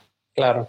Porque como es lazy todo en Django, a lo mejor si no tienes cuidado, acabas haciéndote pues 400 consultas a la base de datos. En vez de una. Claro, Entonces, el problema está más ahí que no. Ahora, en el día a día es muy útil porque realmente solo trae lo que realmente necesitas. Entonces, nunca está pidiendo datos de más. Y hasta que no consultas un dato, no hace la consulta. Entonces, realmente, en el 90% de los casos es mejor. O en el 80%. Estoy hablando, bueno, en mis proyectos. En los otros, tienes que empezar a optimizar esas consultas. Y en el caso de que se te complique muchísimo, ah, pues tiene una consulta SQL y acabo, hombre. O sea, si voy a, de la otra forma voy a ponerme a investigar en el lenguaje durante dos horas y sé que en diez minutos me hago la consulta, pues me tiro la consulta y ya está. Intento evitarlo, también es cierto. O sea, si veo que lo puedo hacer en el ORM, lo hago en el ORM. Esa es mi opinión. Ahora, Yo lo que veo ahí es que sí, Django es más completo porque puedes hacer prácticamente todo lo que haces desde SQL lo puedes hacer desde, desde Django. Cosa que a lo mejor con SQL Alchemy ya te tienes que ir a tirar una, una consulta en crudo. Eh, pero bueno, eh, es como, como ha dicho el compañero, eh, al final cuando tienes que hacer una consulta un poco más complicada, al final es más fácil tirar de SQL que del propio Django. claro. O sea, al final, si, si tienes unos pocos de conocimiento de SQL, mm, mejor que, que tirar de algo que, que te lo está montando encima y te va a hacer al final lo mismo o peor. claro. eh, también te puedo decir, de los últimos 15 proyectos, creo que tuve que hacer dos consultas SQL. Eso te digo todo. El resto se pudieron hacer por el ORM perfectamente. Unas con un poquito más de trabajo y otras con menos, pero sí, se pudieron hacer. Mientras que en SQL Alchemy recuerdo que hacer consultas SQL saco. Al menos en otros proyectos. Bueno, ahí también dependerá de- del, del modelado, claro. Si es bueno y. Claro, obviamente. Claro, Pero ten en cuenta que yo accedo a muchas bases de datos de otras aplicaciones. ¿sabes? Claro, claro. Por ejemplo, al hacer intranets, las tengo conectadas con PrestaShops, con, con CMS ya existentes. Entonces, claro, tengo que adaptarme a esas estructuras que ya hay, entonces no me queda otra. Y si quiero comunicarlas con las mías, pues blanco y en botella. entiendo, entiendo, claro.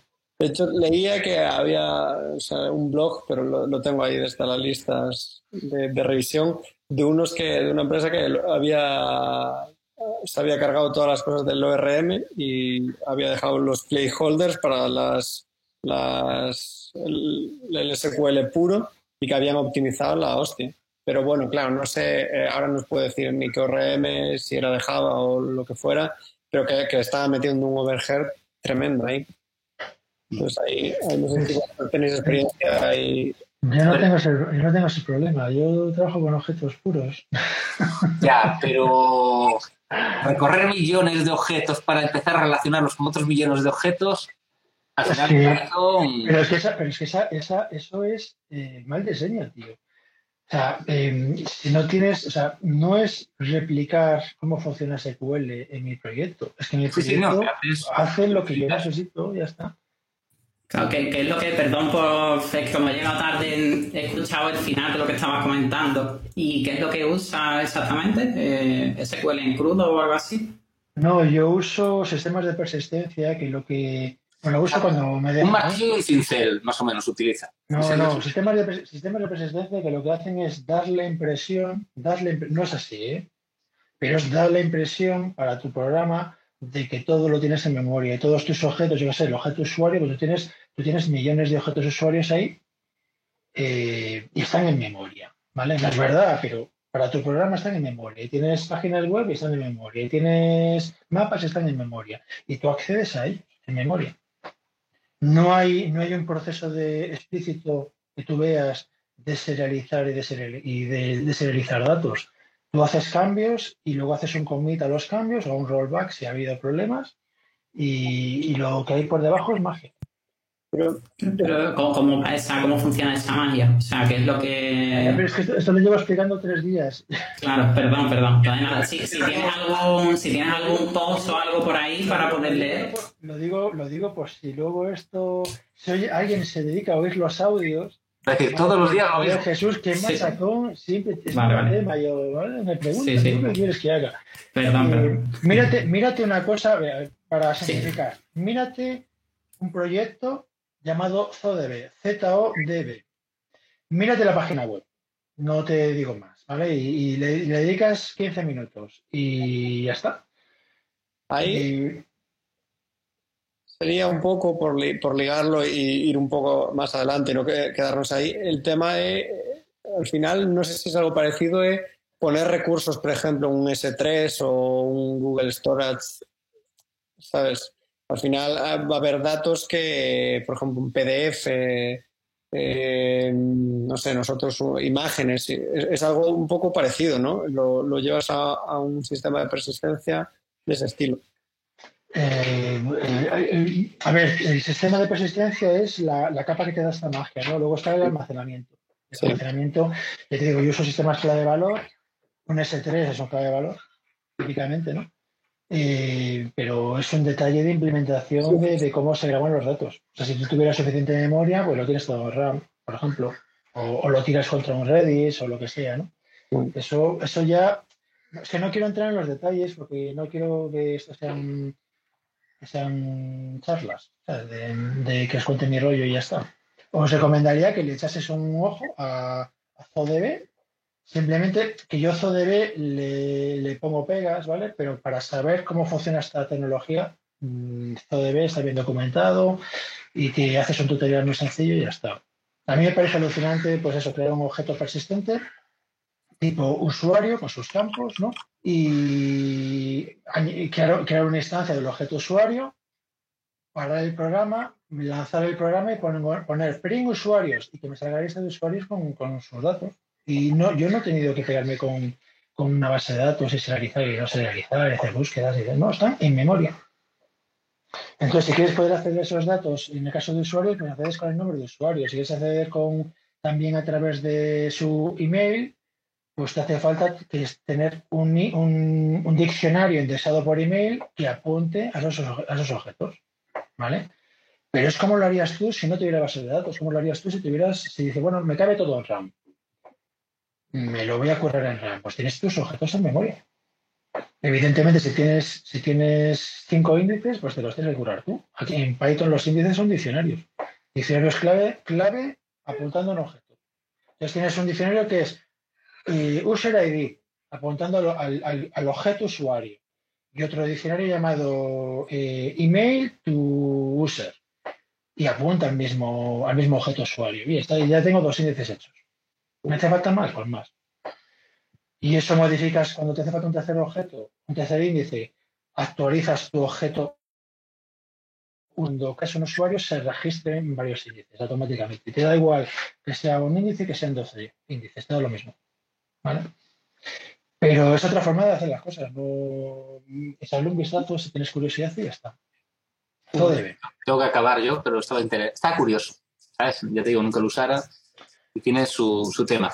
Para mí es, es, el mismo rollo que la memoria virtual. O sea, yo trabajo con memoria, no me preocupo cuánta memoria hay. Si tienes poca, eh, la máquina va, que, va a pedales, pero tú no te preocupas de cuánta memoria tienes. O eh, tú manejas objetos en el disco duro y tú no te preocupas dónde están grabados, ni cómo están guardados, ni si mientras hay espacio en disco, yo tiro objetos a yo tiro objetos al disco que se llaman ficheros y luego le pido los ficheros y me los devuelve. No sé cómo se guarda eso, me da igual. Pero desde luego no es un sistema relacional. Aquí se accede por ID, aquí se accede por nombre de fichero y me, da, me devuelve el fichero. Mm. Y claro, tú ahí no pones una capa de persistencia, porque por ejemplo, lo que comentaba yo antes, yo esto lo hago al final cuando estoy diseñando un caso de uso nuevo, yo le inyecto a mi caso de uso un repositorio, que va a ser donde lo guarde.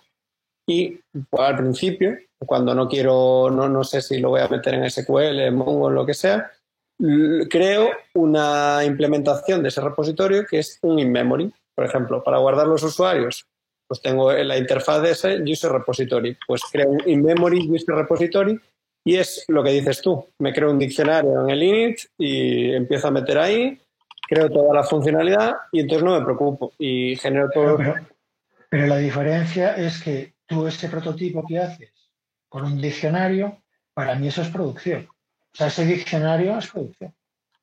Sí, sí, de hecho es que lo subo, lo subo ya, no lo voy a subir a, producción, pero lo subo a, preproducción para probarlo y, me va perfecto. Y luego puede haber alguien que tenga muchísima más experiencia que yo en SQL, algún compañero que pueda, hacer esa parte mientras yo sigo con otra funcionalidad.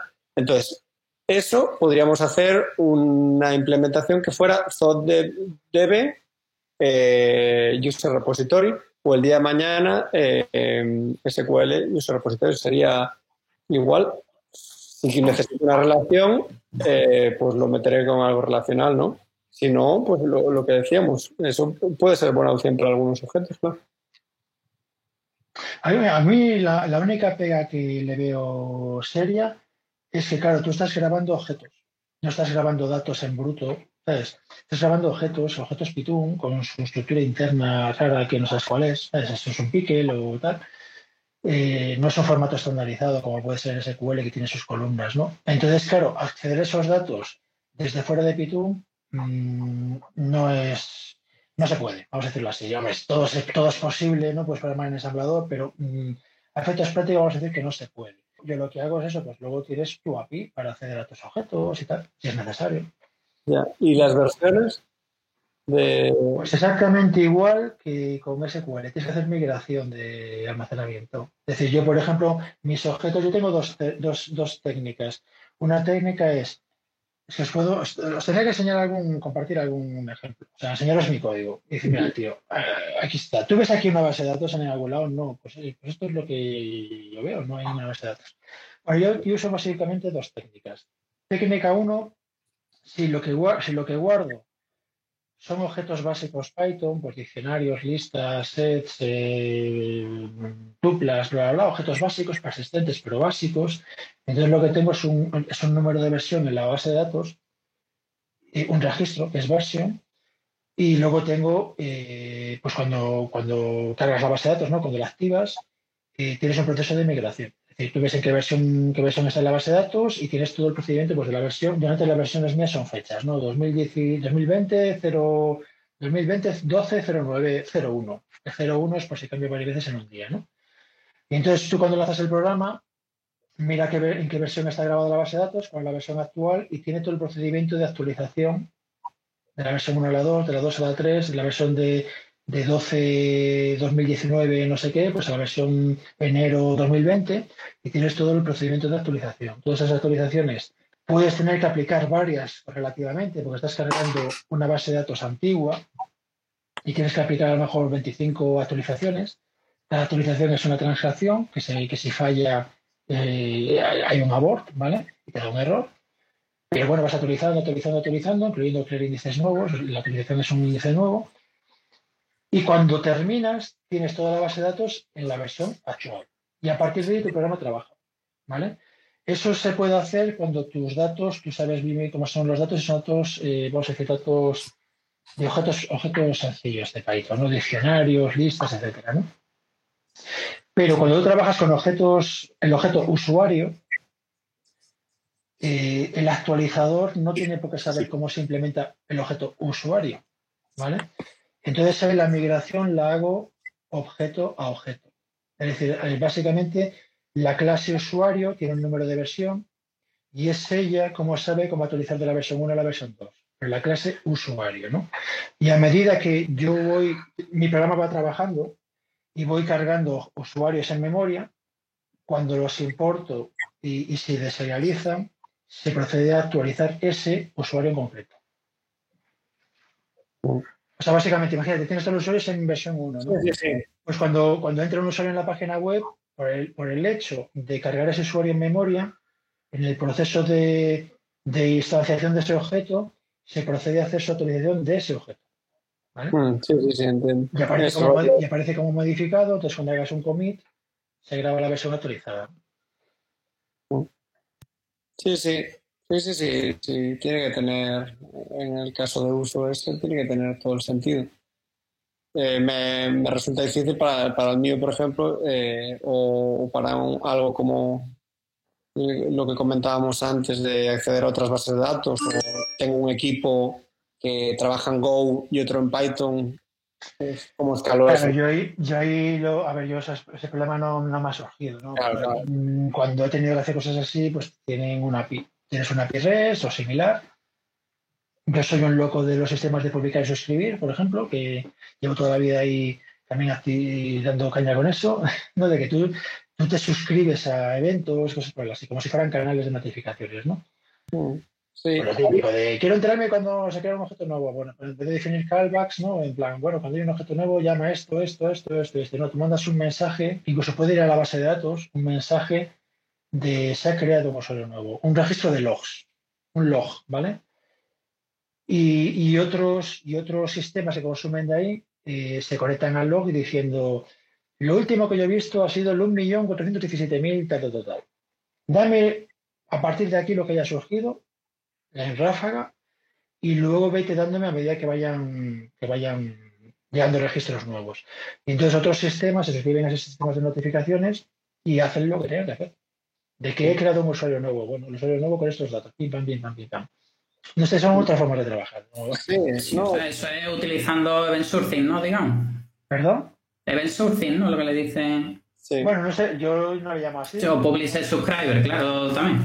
Yo vi, yo vi un proyecto, había un proyecto muy antiguo, un lenguaje de programación muy antiguo que se llamaba Linda, que es de los 90, que todo el lenguaje en sí era una, era una cosa de juguete, pero tenía un concepto que a mí me flipaba, que el concepto de, de tablón de anuncios.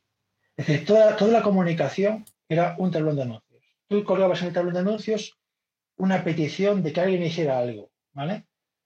con sus campos. Yo, por ejemplo, yo lo sabía, imagínate un antivirus, ¿no? Pues tú te, te llega un mail. Entonces tú colgabas el mail, lo colgabas en el talón de anuncios, pidiendo que un antivirus lo procesase.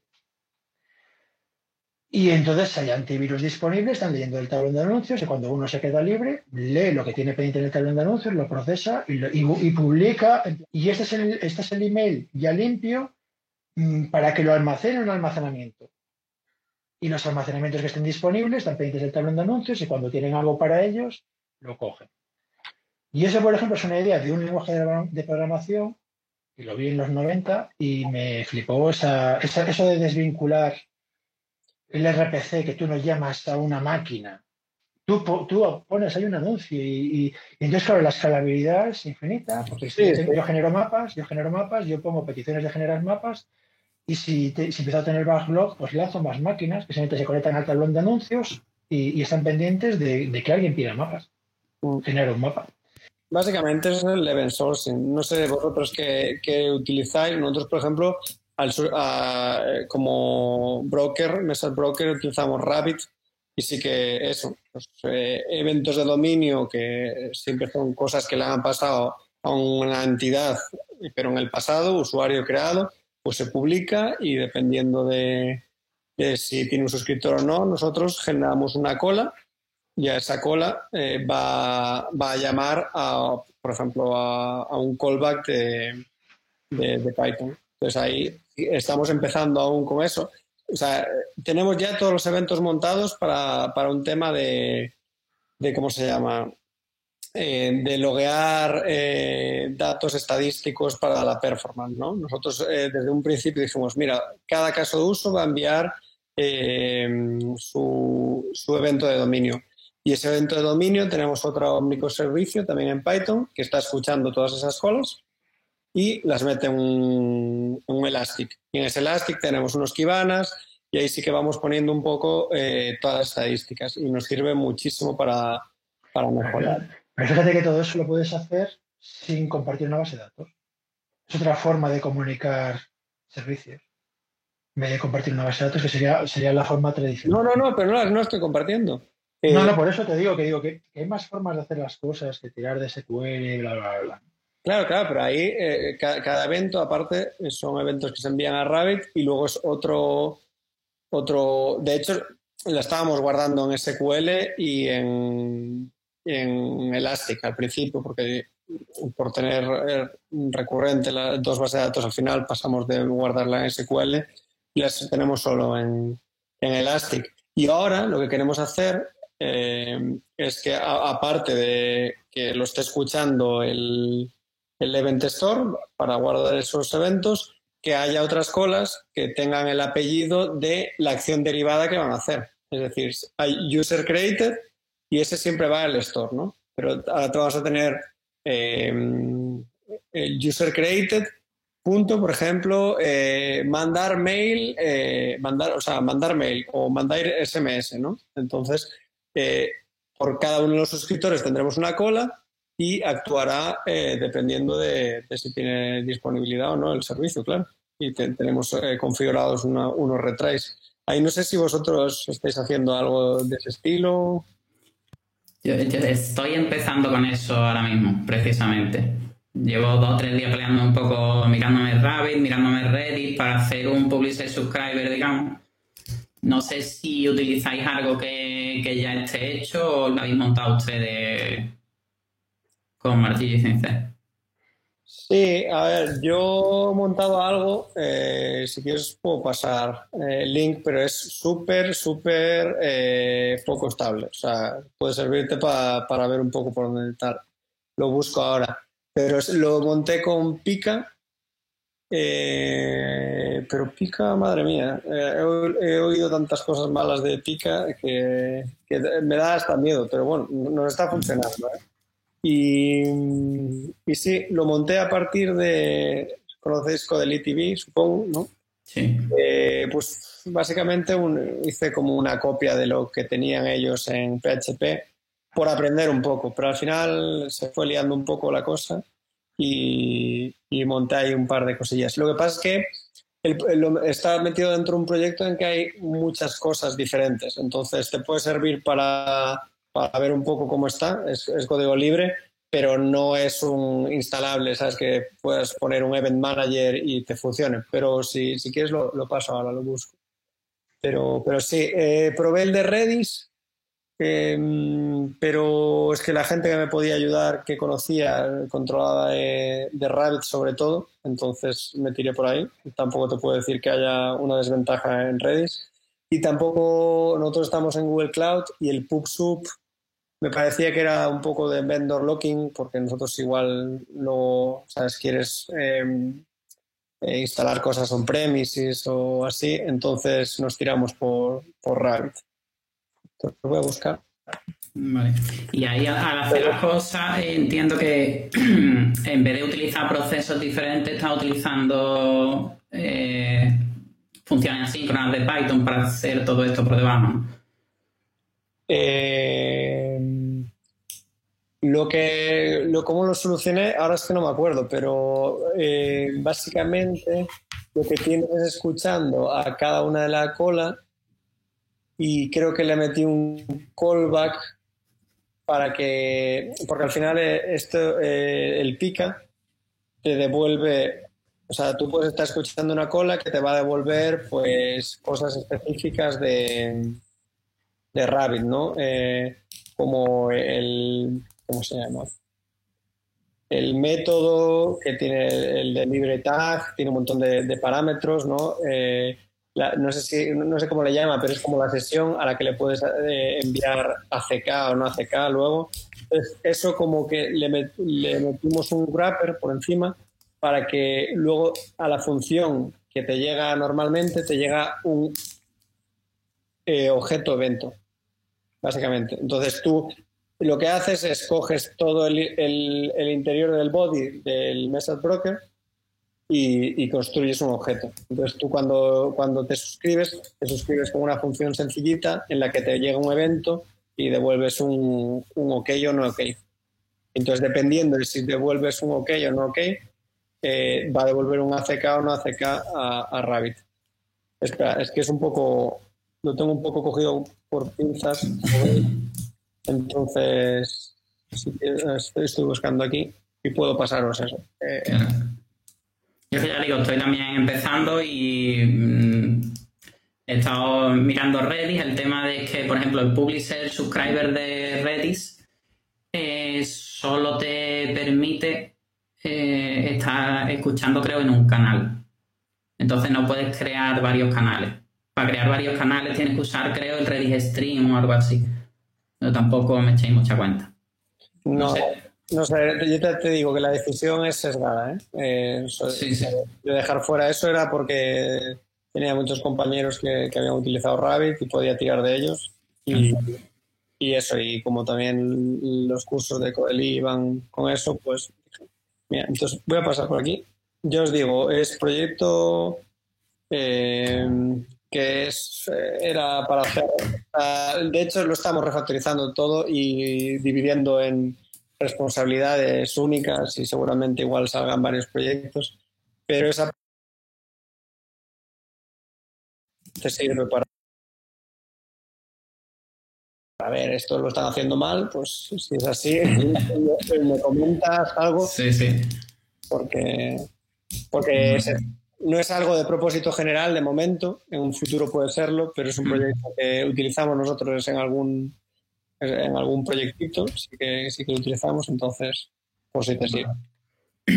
Y eh, Jesús, eh, ¿cómo haces tú la parte de, de Publisher Subscriber?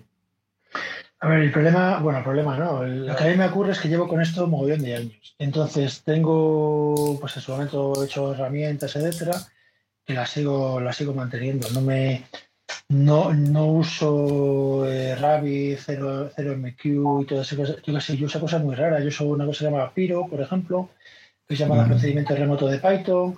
Eh, uso técnicas que, como lo que comenté antes de Linda, eh, que en su momento me lo ocurre en los 90 y que sigo utilizando. ¿vale?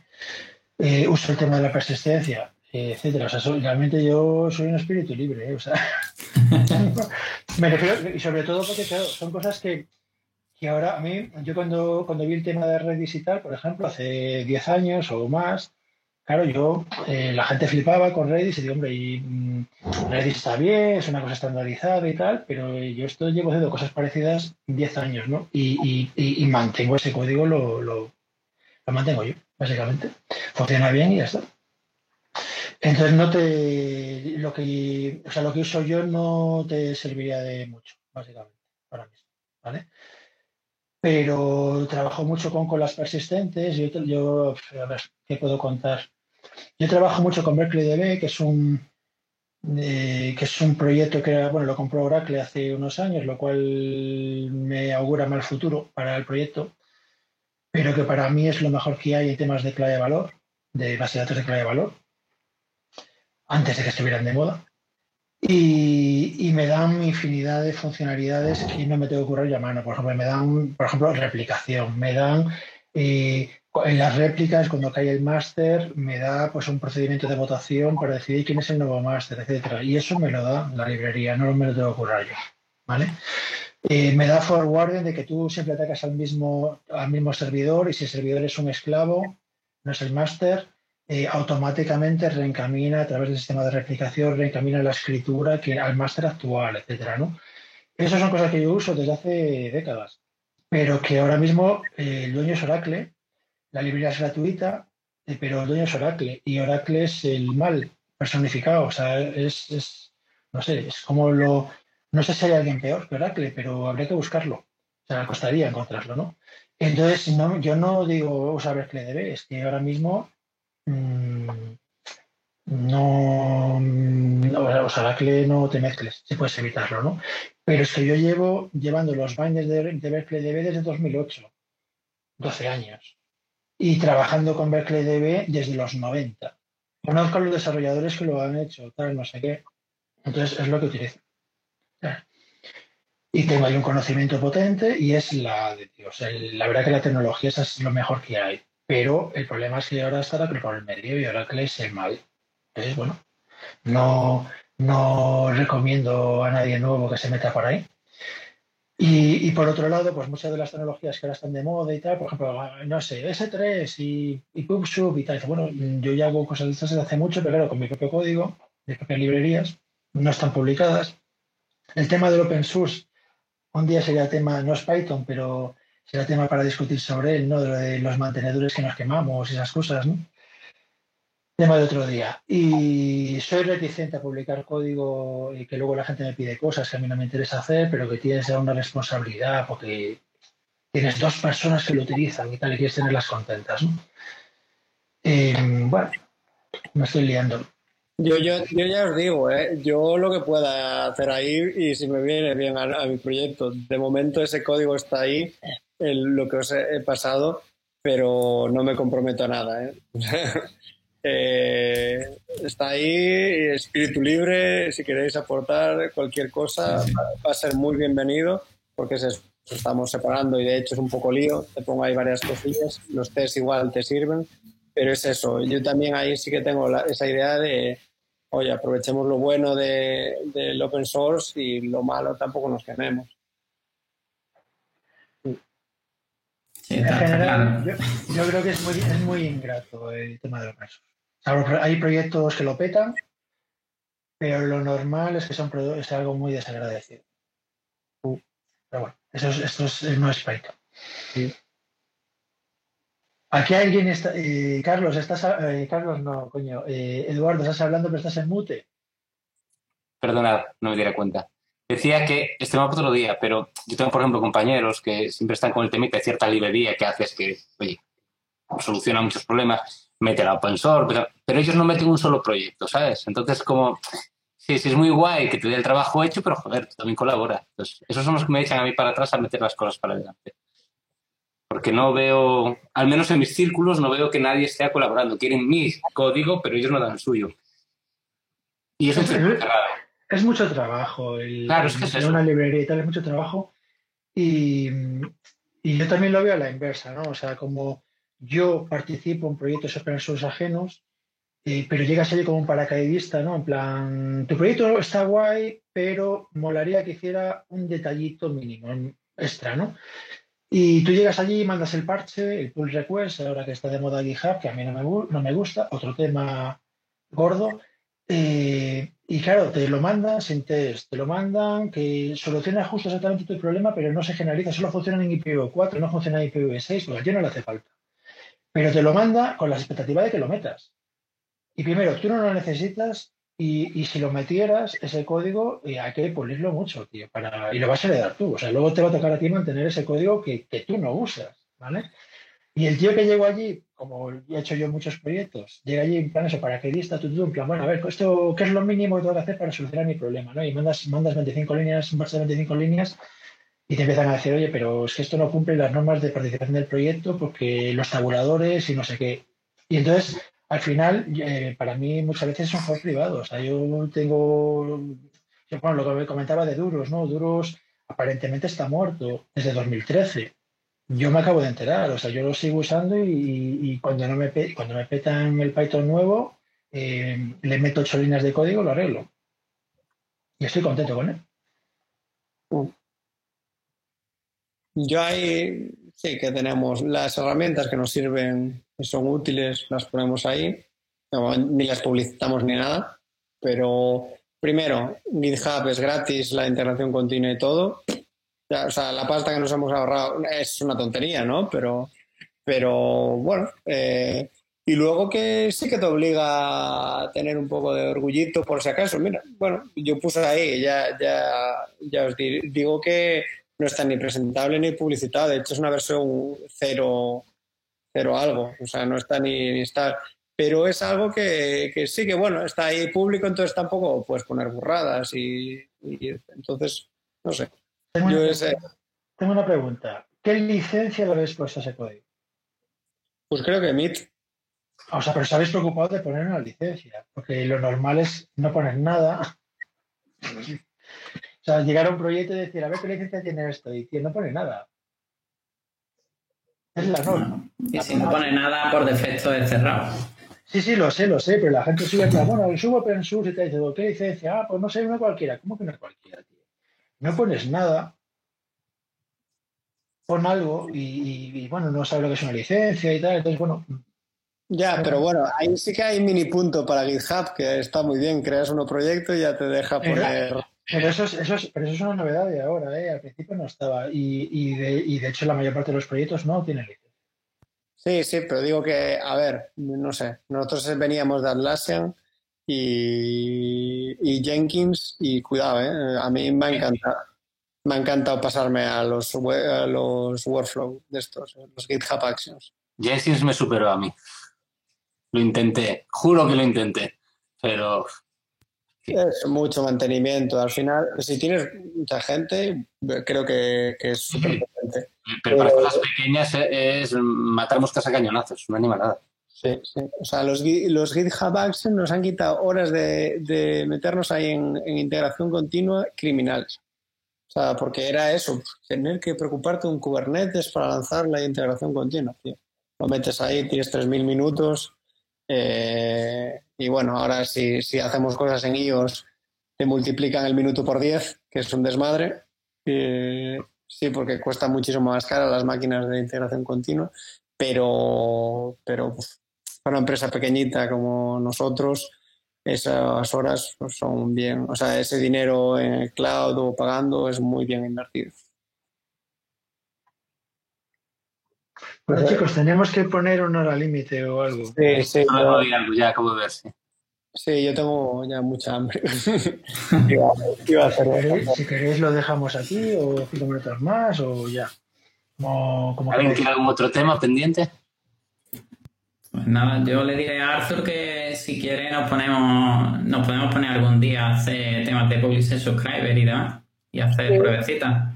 Sí, ahí comenta de cuando, cuando quiera échale un, vistazo a eso y, cualquier cosilla ahí, eh, bienvenida sea, porque va a ser otra visión totalmente diferente y seguramente.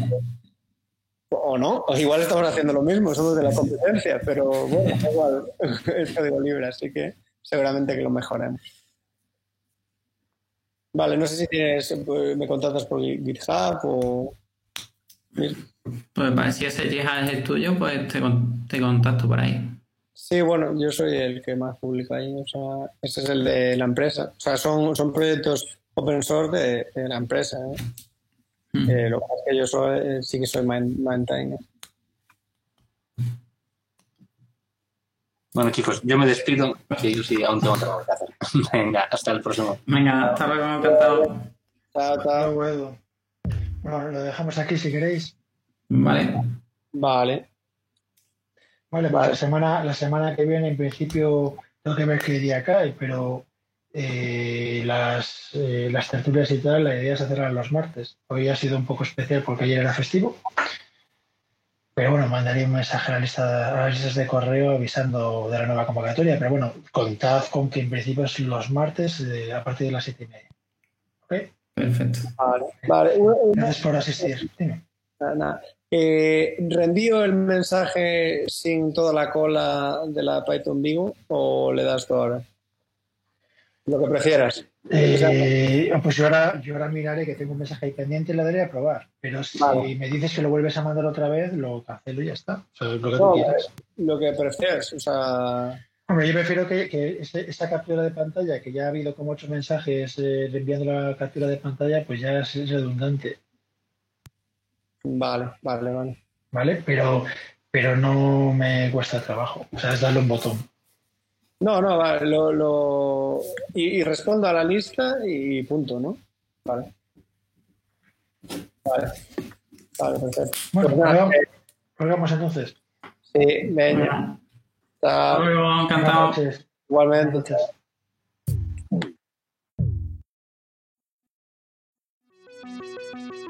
Podcast de Python en español. Tertulia Python en castellano. Cada martes una nueva sesión. Contacta con nosotros en python 2021 arroba podcast.jcea.es. En Twitter en arroba python-podcast. Puedes encontrar las grabaciones de otras sesiones en https podcast.jcea.es barra python.